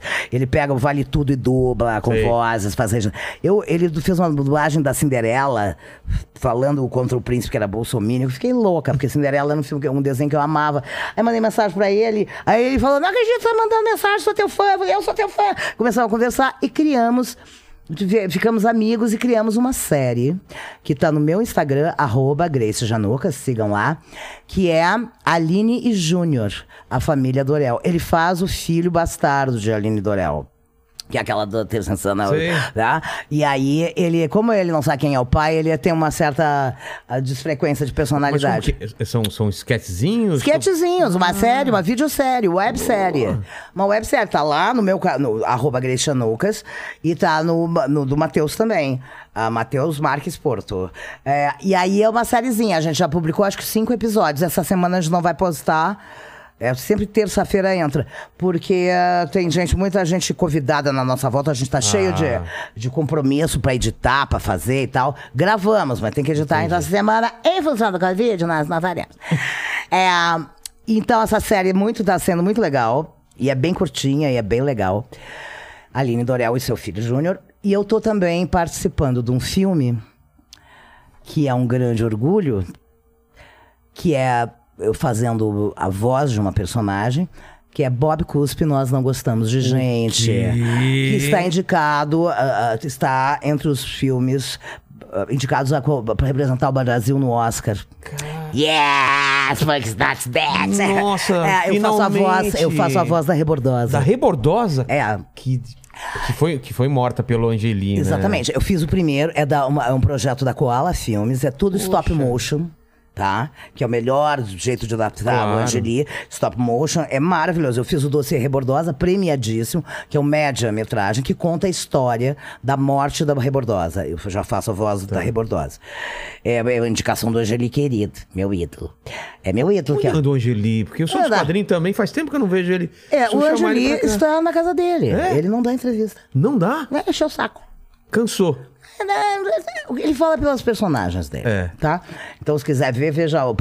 Então, a obra dele e tal. Bom, aí... Você falou de anos 80 eferves- efervescente, a gente não falou de quadrinho, né? Laerte, Angeli. Ah, Glauco. Glauco, Adão, né? É, Tava acontecendo muita Adão, meu coisa. amigo. Piratas de ET, chiclete com banana, É, né? tudo isso, Tudo estava tudo, acontecendo. isso estava É. acontecendo. São meus amigos todos. Aí, então, Bob Cuspe, nós não gostamos de fazendo a voz gente. da, da Rebordosa, que legal. Concorre a uma vaga no Oscar. Tá? É mesmo? Exatamente. Isso é um orgulho. Outro dia teve uma sessão na Mostra Internacional de Cinema. Isso não dá pra ver ainda. ô- ô Não, Dá. eu acho que já tá no streaming, mas É? é, tem que procurar, não Tá. sei. Eles me disseram que já ia estar no streaming. Tá no cinema, você fez uma boa carreira. Outro dia ele foi lançado na Mostra Nacional de Cinema e teve uma sessão especial no MASP. No vão livre do MASP. Foi muito legal. Tá, sabe, os punks todos ali do lado de fora. É. Que ainda existe punk, né? Então, o pessoal tá aí fazendo seu movimento. Muito legal, foi muito legal. Eu me orgulho. Gente, eu fui pra aquela, pra aquela sessão, parecia que eu estava subindo a, para receber um Oscar. Que legal. Eu, é, é um orgulho de ter feito isso. Ok, esse. Aí tem mais um trabalho que eu quero convidar todo mundo, que a partir de março estará em cartaz em São Paulo, que é o meu espetáculo, Grace em Revista, que dá início às comemorações dos meus 40 anos de carreira. Onde eu vou contando histórias icônicas que aconteceram nesses 40 anos, vou fazendo uma revisão da minha carreira e vou desfilando várias personagens, né? Essa história da calcinha tá lá, aí o negócio da alma do corpo tá lá, é que é essa história que eu escrevi com o Cabral. Ah, está lá também é, a Aline Dorel, a Santa Paciência, a Cinderela, todas essas personagens. Elas entram como personagem ou você Não, contando sobre não, elas? As personagens estão. Ah, Não é um show de sketches de personagem, é um, é um espetáculo Sei. onde eu reflito sobre esses 40 anos da cultura brasileira. entendi. E as personagens vão entrando como ilustração. Entendi. É, claro, com suas histórias e tudo mais. Então, quero convidar todo mundo em breve. Vai lá no meu Instagram, arroba Grace Janucas. É uma carinha, é uma carinha assim. É um desenho. A gente vai deixar no- PB, no- um o link desenho no- na PB. descrição. Aí vocês vão lá e acompanhem. Deve entrar em cartaz em março, porque eu tô bem louca, né? Fazendo milhões de coisas.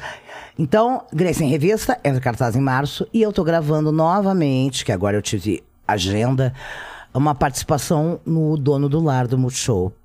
Que eu fiz a primeira e a segunda temporada com personagem fixa. Aí depois a terceira e a Caramba, quarta. tá trabalhando pra caramba. Tô. Aquela ideia de reduzir a... Ah, mas é. E, e por ir por um sítio e, e no meio da natureza, você falou que é daqui uns 10 anos. Não, eu moro hoje numa casa. Consegui me mudar, não é minha, tá? Eu alugo, não venho me roubar porque eu sou pobre. Ah, eu moro numa casa no meio ali do.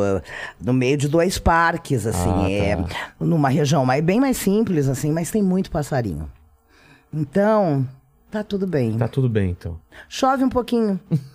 né? Tem umas goteiras que eu tô brigando com, com o dono. Aqui a gente também tá com vazamento. Ah, também, tudo né? tem goteira, ainda Acontece. mais nessa época, né, gente? Tá tudo certo, mas assim, eu tô muito feliz porque. Ah, são 40 anos de carreira com muitas realizações. Exatamente, que é uma história maravilhosa. Ô, ô Lene, a gente engatou no papo aqui, nem te chamei, e aí? Pois é, tem- Manda umas perguntas aí pra mim. Tem duas polêmicas aqui interessantes Ih! com o pessoal do chat aqui. Ah, vamos lá. Uma delas é que E eles me tão- manda umas perguntas aqui pra mim te também, mando, Lados. te mando já. Alguma de, é, aqui eles estão é, em dúvida qual personagem que você fez no Castelo Ratimbum. Tá uma discussão aqui. Ah, gente. Eu vou até arrumar o microfone. eu fiz Ratimbum, que é o primeiro. sh- É, é a primeira série que deu origem, né? É o primeiro programa que deu origem a toda a série de programas. É, ele foi dirigido pelo Fernando Meirelles. Eu tinha uma personagem fixa que era a, a Eva que era a mãe das crianças que ligavam uma TV e começava o programa. A mãe do Ivo e da Lia. Tá? Então, o Ratimbum é aquele que tinha a abertura do ratinho, que comia o queijinho, que armava o marapuca. Ratimbum. No Castelo Ratimbum, eu não pude participar porque eu estava gravando, eu estava contratada da Globo, fazendo a escolinha do professor Raimundo, e mais algumas outras coisas, e eu não podia. é, mas- então, mas eu fiz uma única participação no Castelo Ratimbum, um especial de fim de ano, de uma hora de duração, história de três. História da princesa que não conseguia dormir. Eu faço uma bruxa amiga da Morgana. É. hum, Que eu não me lembro que ela falava, maldito castelo. É, isso eu lembro. E que mais? Que outra polêmica? Essa nem é polêmica, né? É, Ah, é, questionamento. interessante. É, é, a- agora a outra, eles estão pedindo pra você comentar sobre o vídeo do, da sua entrevista com o Jô Soares. Ah, eu- gente, qual delas? Eu dei cinco entrevistas pro Jô Então, Soares falar. desde o SBT. Isso que eu ia falar. Quando você vai no Jô Soares, já tinha estourado muito o Terça Insano ou ele ajudou a. Imagina, já tava já estouradíssimo. tava estourado. Tava estouradíssimo. E ele chegou aí lá assistir? Foi, o pessoalmente? Jô foi, É, foi, foi o Jô. Graças a Deus, no dia que a gente botou ar-condicionado lá no. O que que Era sem minha entrevista ar-condicionado. no Jô? A minha entrevista no Jô, ah, eu dei cinco entrevistas no Jô. Qual delas? É, eu dei a entrevista no Jô do SBT, eu dei duas entrevistas do Jô no SBT e três na Globo. Caramba. Então, não sei qual que a pessoa tá... É, o meu era mais jovem, a outra eu fui falar do Não Quero Droga Nenhuma Comédia, quando tá no SBT. É, aí depois eu falei de um outro trabalho. Eu não sei, vários motivos me levaram ao Jô. É, e o Jô é uma pessoa muito legal, você me recebeu muito bem. De vez em quando ele não tá afim. De vez em quando ele não tá. De, Oi? de trocar ideia. De vez em quando ele não. Não! De vez em quando ele tá com muita ponto nas orelhas, as pessoas Ah. falando nele. E a gente também, né? Com muita coisa na cabeça. Enfim, sempre foi divertido lá no jogo. É isso, polêmica. É, teve. Ah, eu sempre sou polêmica, né? A partir do momento que eu não quero me encaixar em nada. Mas foi- foi- E eu acho que depois da quinta, depois de cinco vezes que tu vai no Jô Soares, ah, tu Mas tem será que que criar algum alguma personagem- coisa você nova. fez personagem lá? Fiz, fiz personagem, Ah, fiz então- uma economista. Ah, fiz a Cinderela no meio da entrevista. Teve uma, toda uma entrevista do jogo que, Ah, é? que eu ia fazer uma. Como uma que é Cinderela? não sei se eu vi a Cinderela. Cinderela, que é? traficante internacional de droga. Ah, tá, tá, tá. É. Então, assim. É... que era com, com uns passarinhos no. no- Não, do, dos passarinhos. Não, aqui, aqui tem uma, um ancinho que bate as carreiras com um pentinho, assim, para ficar as carreirinhas, sabe? E que é. E que. eh, e que tem os macacos. Tá no DVD que tem. É, eu acho que eu vi a- que ela vai pra, pra Amazônia, ela pega um teco-teco, vai lá encontrar. Volta ela, o teco-teco e o pó, aí cai, a- cai o teco-teco, ela perde o piloto, o teco-teco. Ah, fica ela e o pó, ela pó, e não sei o quê. Aí, aí, aí os, os tamanduá vão cheirar o pó. Ah, é isso daí mesmo, é confusão com os animais. É muito louco. Isso, aí ela fica louca, sai abrindo picada com a mão. Será que acha esse. Tá tudo no YouTube isso daí Tá pra tudo ver? na internet. ah, então vê. Tá, tudo na internet. Terça... Ah, também, já falando, por favor, tem o canal Ah, tem um do canal YouTube. oficial, então. Terca Insana Oficial no YouTube. Tem muitas coisas. Tem todo esse show de 18 anos que a gente fez. Tá. Ah, e agora a gente está num processo de organização, para nesse ano de 20 anos, ah, de todo esse canal. Vai ter muito conteúdo inédito. Acompanhem. Tem coisa que vocês registraram e não, e não publicaram ainda. Eu gravei todos os Todos? mais de 700 shows diferentes que a Terça Insana fez. Tudo gravado. Que maravilha.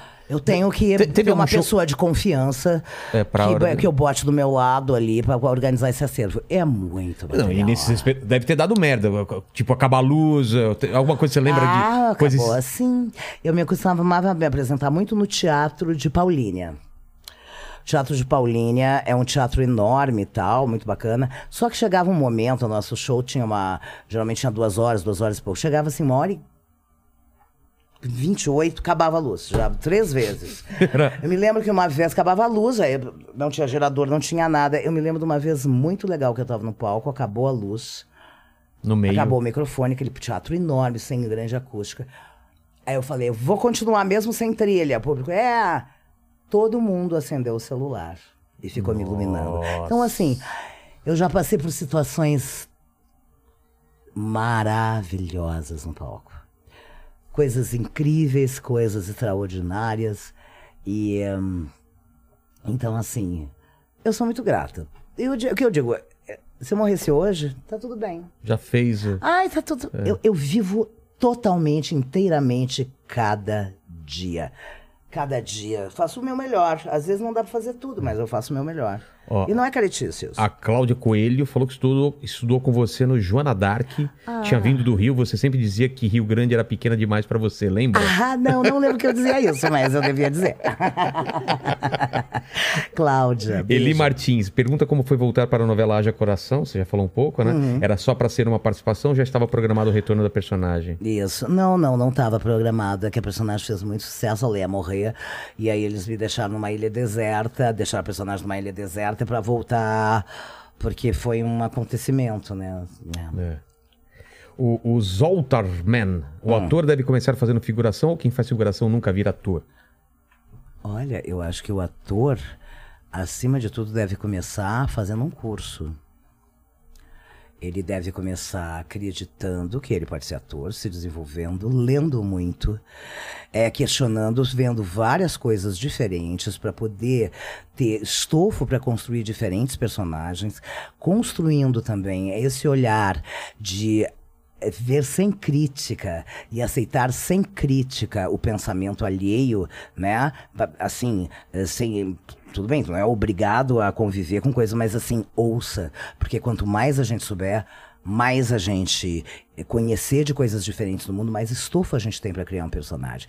E aí, ah, não importa onde que tu vai trabalhar, se tu vai ser figurante, se tu vai ser ator principal, aquele, aquela personagem que tá ali passando no fundo, que pode ser o figurante, vai estar recheada do conteúdo de construção de tudo que o ator, como profissional, colocou dentro daquela personagem.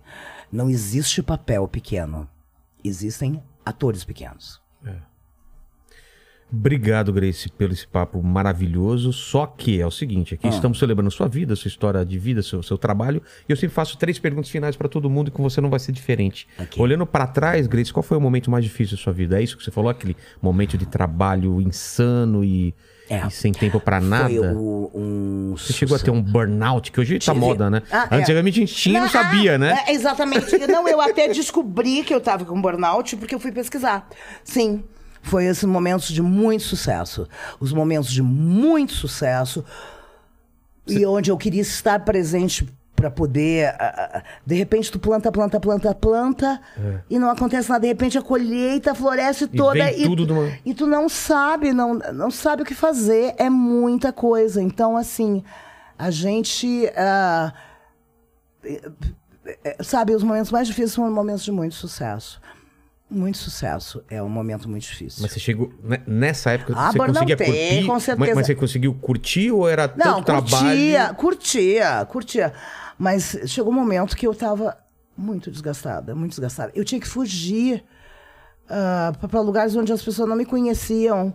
Pra poder me sentir normal, porque assim, onde quer que as pessoas me vissem, era terça insana, e era tudo terça insana, e, e sabe? E não, e hoje tá tudo mais tranquilo pra mim, entendeu? Eu sei que as pessoas gostam muito do meu trabalho, o meu trabalho é muito variado, as pessoas me reconhecem muito da televisão, não tem problema, mas é- era, eu não tinha um lugar pra me escapar. Então, terça-feira, meu telefone não parava de tocar. Era o mundo que se lembrava que ele ia ter acessado e ligar. Então, assim, e aí isso é, você soube que não era só terça, né? A gente, É. passou, a gente passou, começou a usar todos as- os dias da semana. Então, eu acho que assim, o sucesso né? Esse estouro de sucesso, às vezes é muito difícil a gente ver. Eu digo sempre que tem a síndrome da turnê. O que, que é a síndrome da turnê? Até falei com o Nazi outro dia, do, do Ira. Falei, meu, porque tu vai perdendo a referência. São 15 anos em turnê, sabe? Cada dia num hotel, cada dia num quarto diferente, cada dia num aeroporto diferente, cada dia com gente diferente. Tu perde todos os casamentos, tu perde todos os, os nascimentos dos, dos. Tu perde a festa da escola do teu filho, tu perde. ah, tu perde os finais de semana, tu perde. Chega um momento em que, eu, che- quando eu tinha um fim de semana livre em São Paulo, eu já não sabia mais do que, que eu gostava. Não O sabe. que, que eu fazia Que que eu- mesmo? O que, que eu gostava? Ah, feirinha do bexiga. Ah, não existe mais, tá? ah, ah, vou na pinacoteca, sabe? Então, assim, a gente perde um pouco a referência. Então, é, isso que eu digo, o sucesso é uma cilada, né? Cair dele também é muito importante, porque aí tu consegue uma, uma, uma relação de maturidade, que é o que eu tenho hoje. Tá tudo certo, entendeu? Tá tudo certo. Com aquela pessoa que, que, que passou por tudo aquilo, é Tá você tudo hoje. bem. Não, faz parte, gente, faz parte. E você falou de drogas por quê? Pra, pra aguentar a porrada mesmo? Ah, se tu você já tava... dormia nada, Ah, né? Não, não, e aí tu queria ir numa festa. Ah, tá. Vai dormir sentada? É. Deixa uma linha lá, ou sei lá. É, então, assim, todo mundo usou droga. Todo mundo usou droga. A minha droga de escolha durante um bom tempo foi cocaína. Porque ela me deixava mais animada, entendeu? E, e me, me- me dava um gás pra, pra ainda conversar e tal. É uma merda, né? É uma merda. É uma merda, não me serviu pra. Serviu pra ir dar, dar, dar mais um gás, mas assim. Até as pessoas. é, talvez as pessoas estejam querendo falar essa entrevista do jogo, por causa que muita gente disse que eu tava louca, que eu tava louca. Não, eu não tava louca na É, entrevista o, é o jeito, né? É o É jeito de jeito. falar e. É, eu sou uma pessoa expressiva. E quando eu fico nervosa, eu fico mais movimento. E o Jô deixa todo mundo nervoso. Né? É, mas é isso, enfim. Mas, como todo mundo bebe, É. tem droga lista, droga lista. E ó, nessa pandemia, pergunta, talvez a gente não tenha os números concretos, mas quantas pessoas estão tomando Prozac, Rivotril e todas essas drogas lícitas que tem que comprar com receita médica, mas sempre tem farmácia que vende, né? É, exatamente. Então vamos parar de hipocrisia. É. Grace, a segunda pergunta é o seguinte: iremos morrer um dia, espero que demore muito tempo pra gente poder fazer muita coisa nessa vida. Mas aqui você tem chance pra quem vê esse vídeo daqui 147 anos, querer saber quais seriam suas últimas palavras, seu epitáfio. Eu, eu, eu vou, eu vou te falar uma coisa que eu já bolei, Tá. que é o texto da minha lápide. Tá, exatamente. Aqui jaz Grace Janucas. Sua, vi... sua, sua carreira e seu nariz provam que Deus escreve certo por linhas tortas. Uma das melhores frases aqui, hein, Lene? Maravilhoso, cara. Maravilhoso. A terceira pergunta é se você, como uma pessoa tão inquieta, deve ter algumas dúvidas, perguntas que, que você se faz. Divide uma, uma dúvida com a gente, um questionamento aí que você tenha. Um questionamento. Eu não entendo por que existe aquela colherzinha de plástico para mexer café.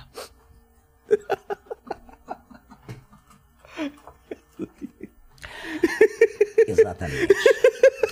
Eu vou parafrasear um amigo meu, dois amigos meus, ah, que eu amo muito, que são atores brilhantes, são meus, assim, atores que eu admiro, que eu, que eu sigo e que, que quando cheguei em São Paulo me influenciaram muito, eu, me divirto muito com eles, Arthur Cole e Renato Caldas. Eles falam, eles têm todo um, um texto muito interessante que eles falam, na minha ditadura, na minha Sim. ditadura, então, eu vou dizer um negócio pra vocês. Na minha ditadura, quem inventou, se eu descobrir quem inventou uma merda dessas, eu vou mandar pra prisão perpétua. sem chance de apelação, sem É. apelação. obrigado, Grace, obrigado. Lene, obrigado a todos vocês. Se inscreve no canal, torne-se membro e olha aqui, ó, nossas, nossa linha de camisetas aí do Ai, que Inteligência legal. Vai ganhar uma, Grace. Ah, ai, ótimo, tá. Eu vou decotar. Tem várias. Não, eu tem espero, várias. Eu espero Será que a- dá? que o desenho você venha mais pra baixo. Porque esse negócio de camiseta enforcada É. não dá. Mas deve ter uma aí. Horrível. Obrigado, gente. Tchau, tchau.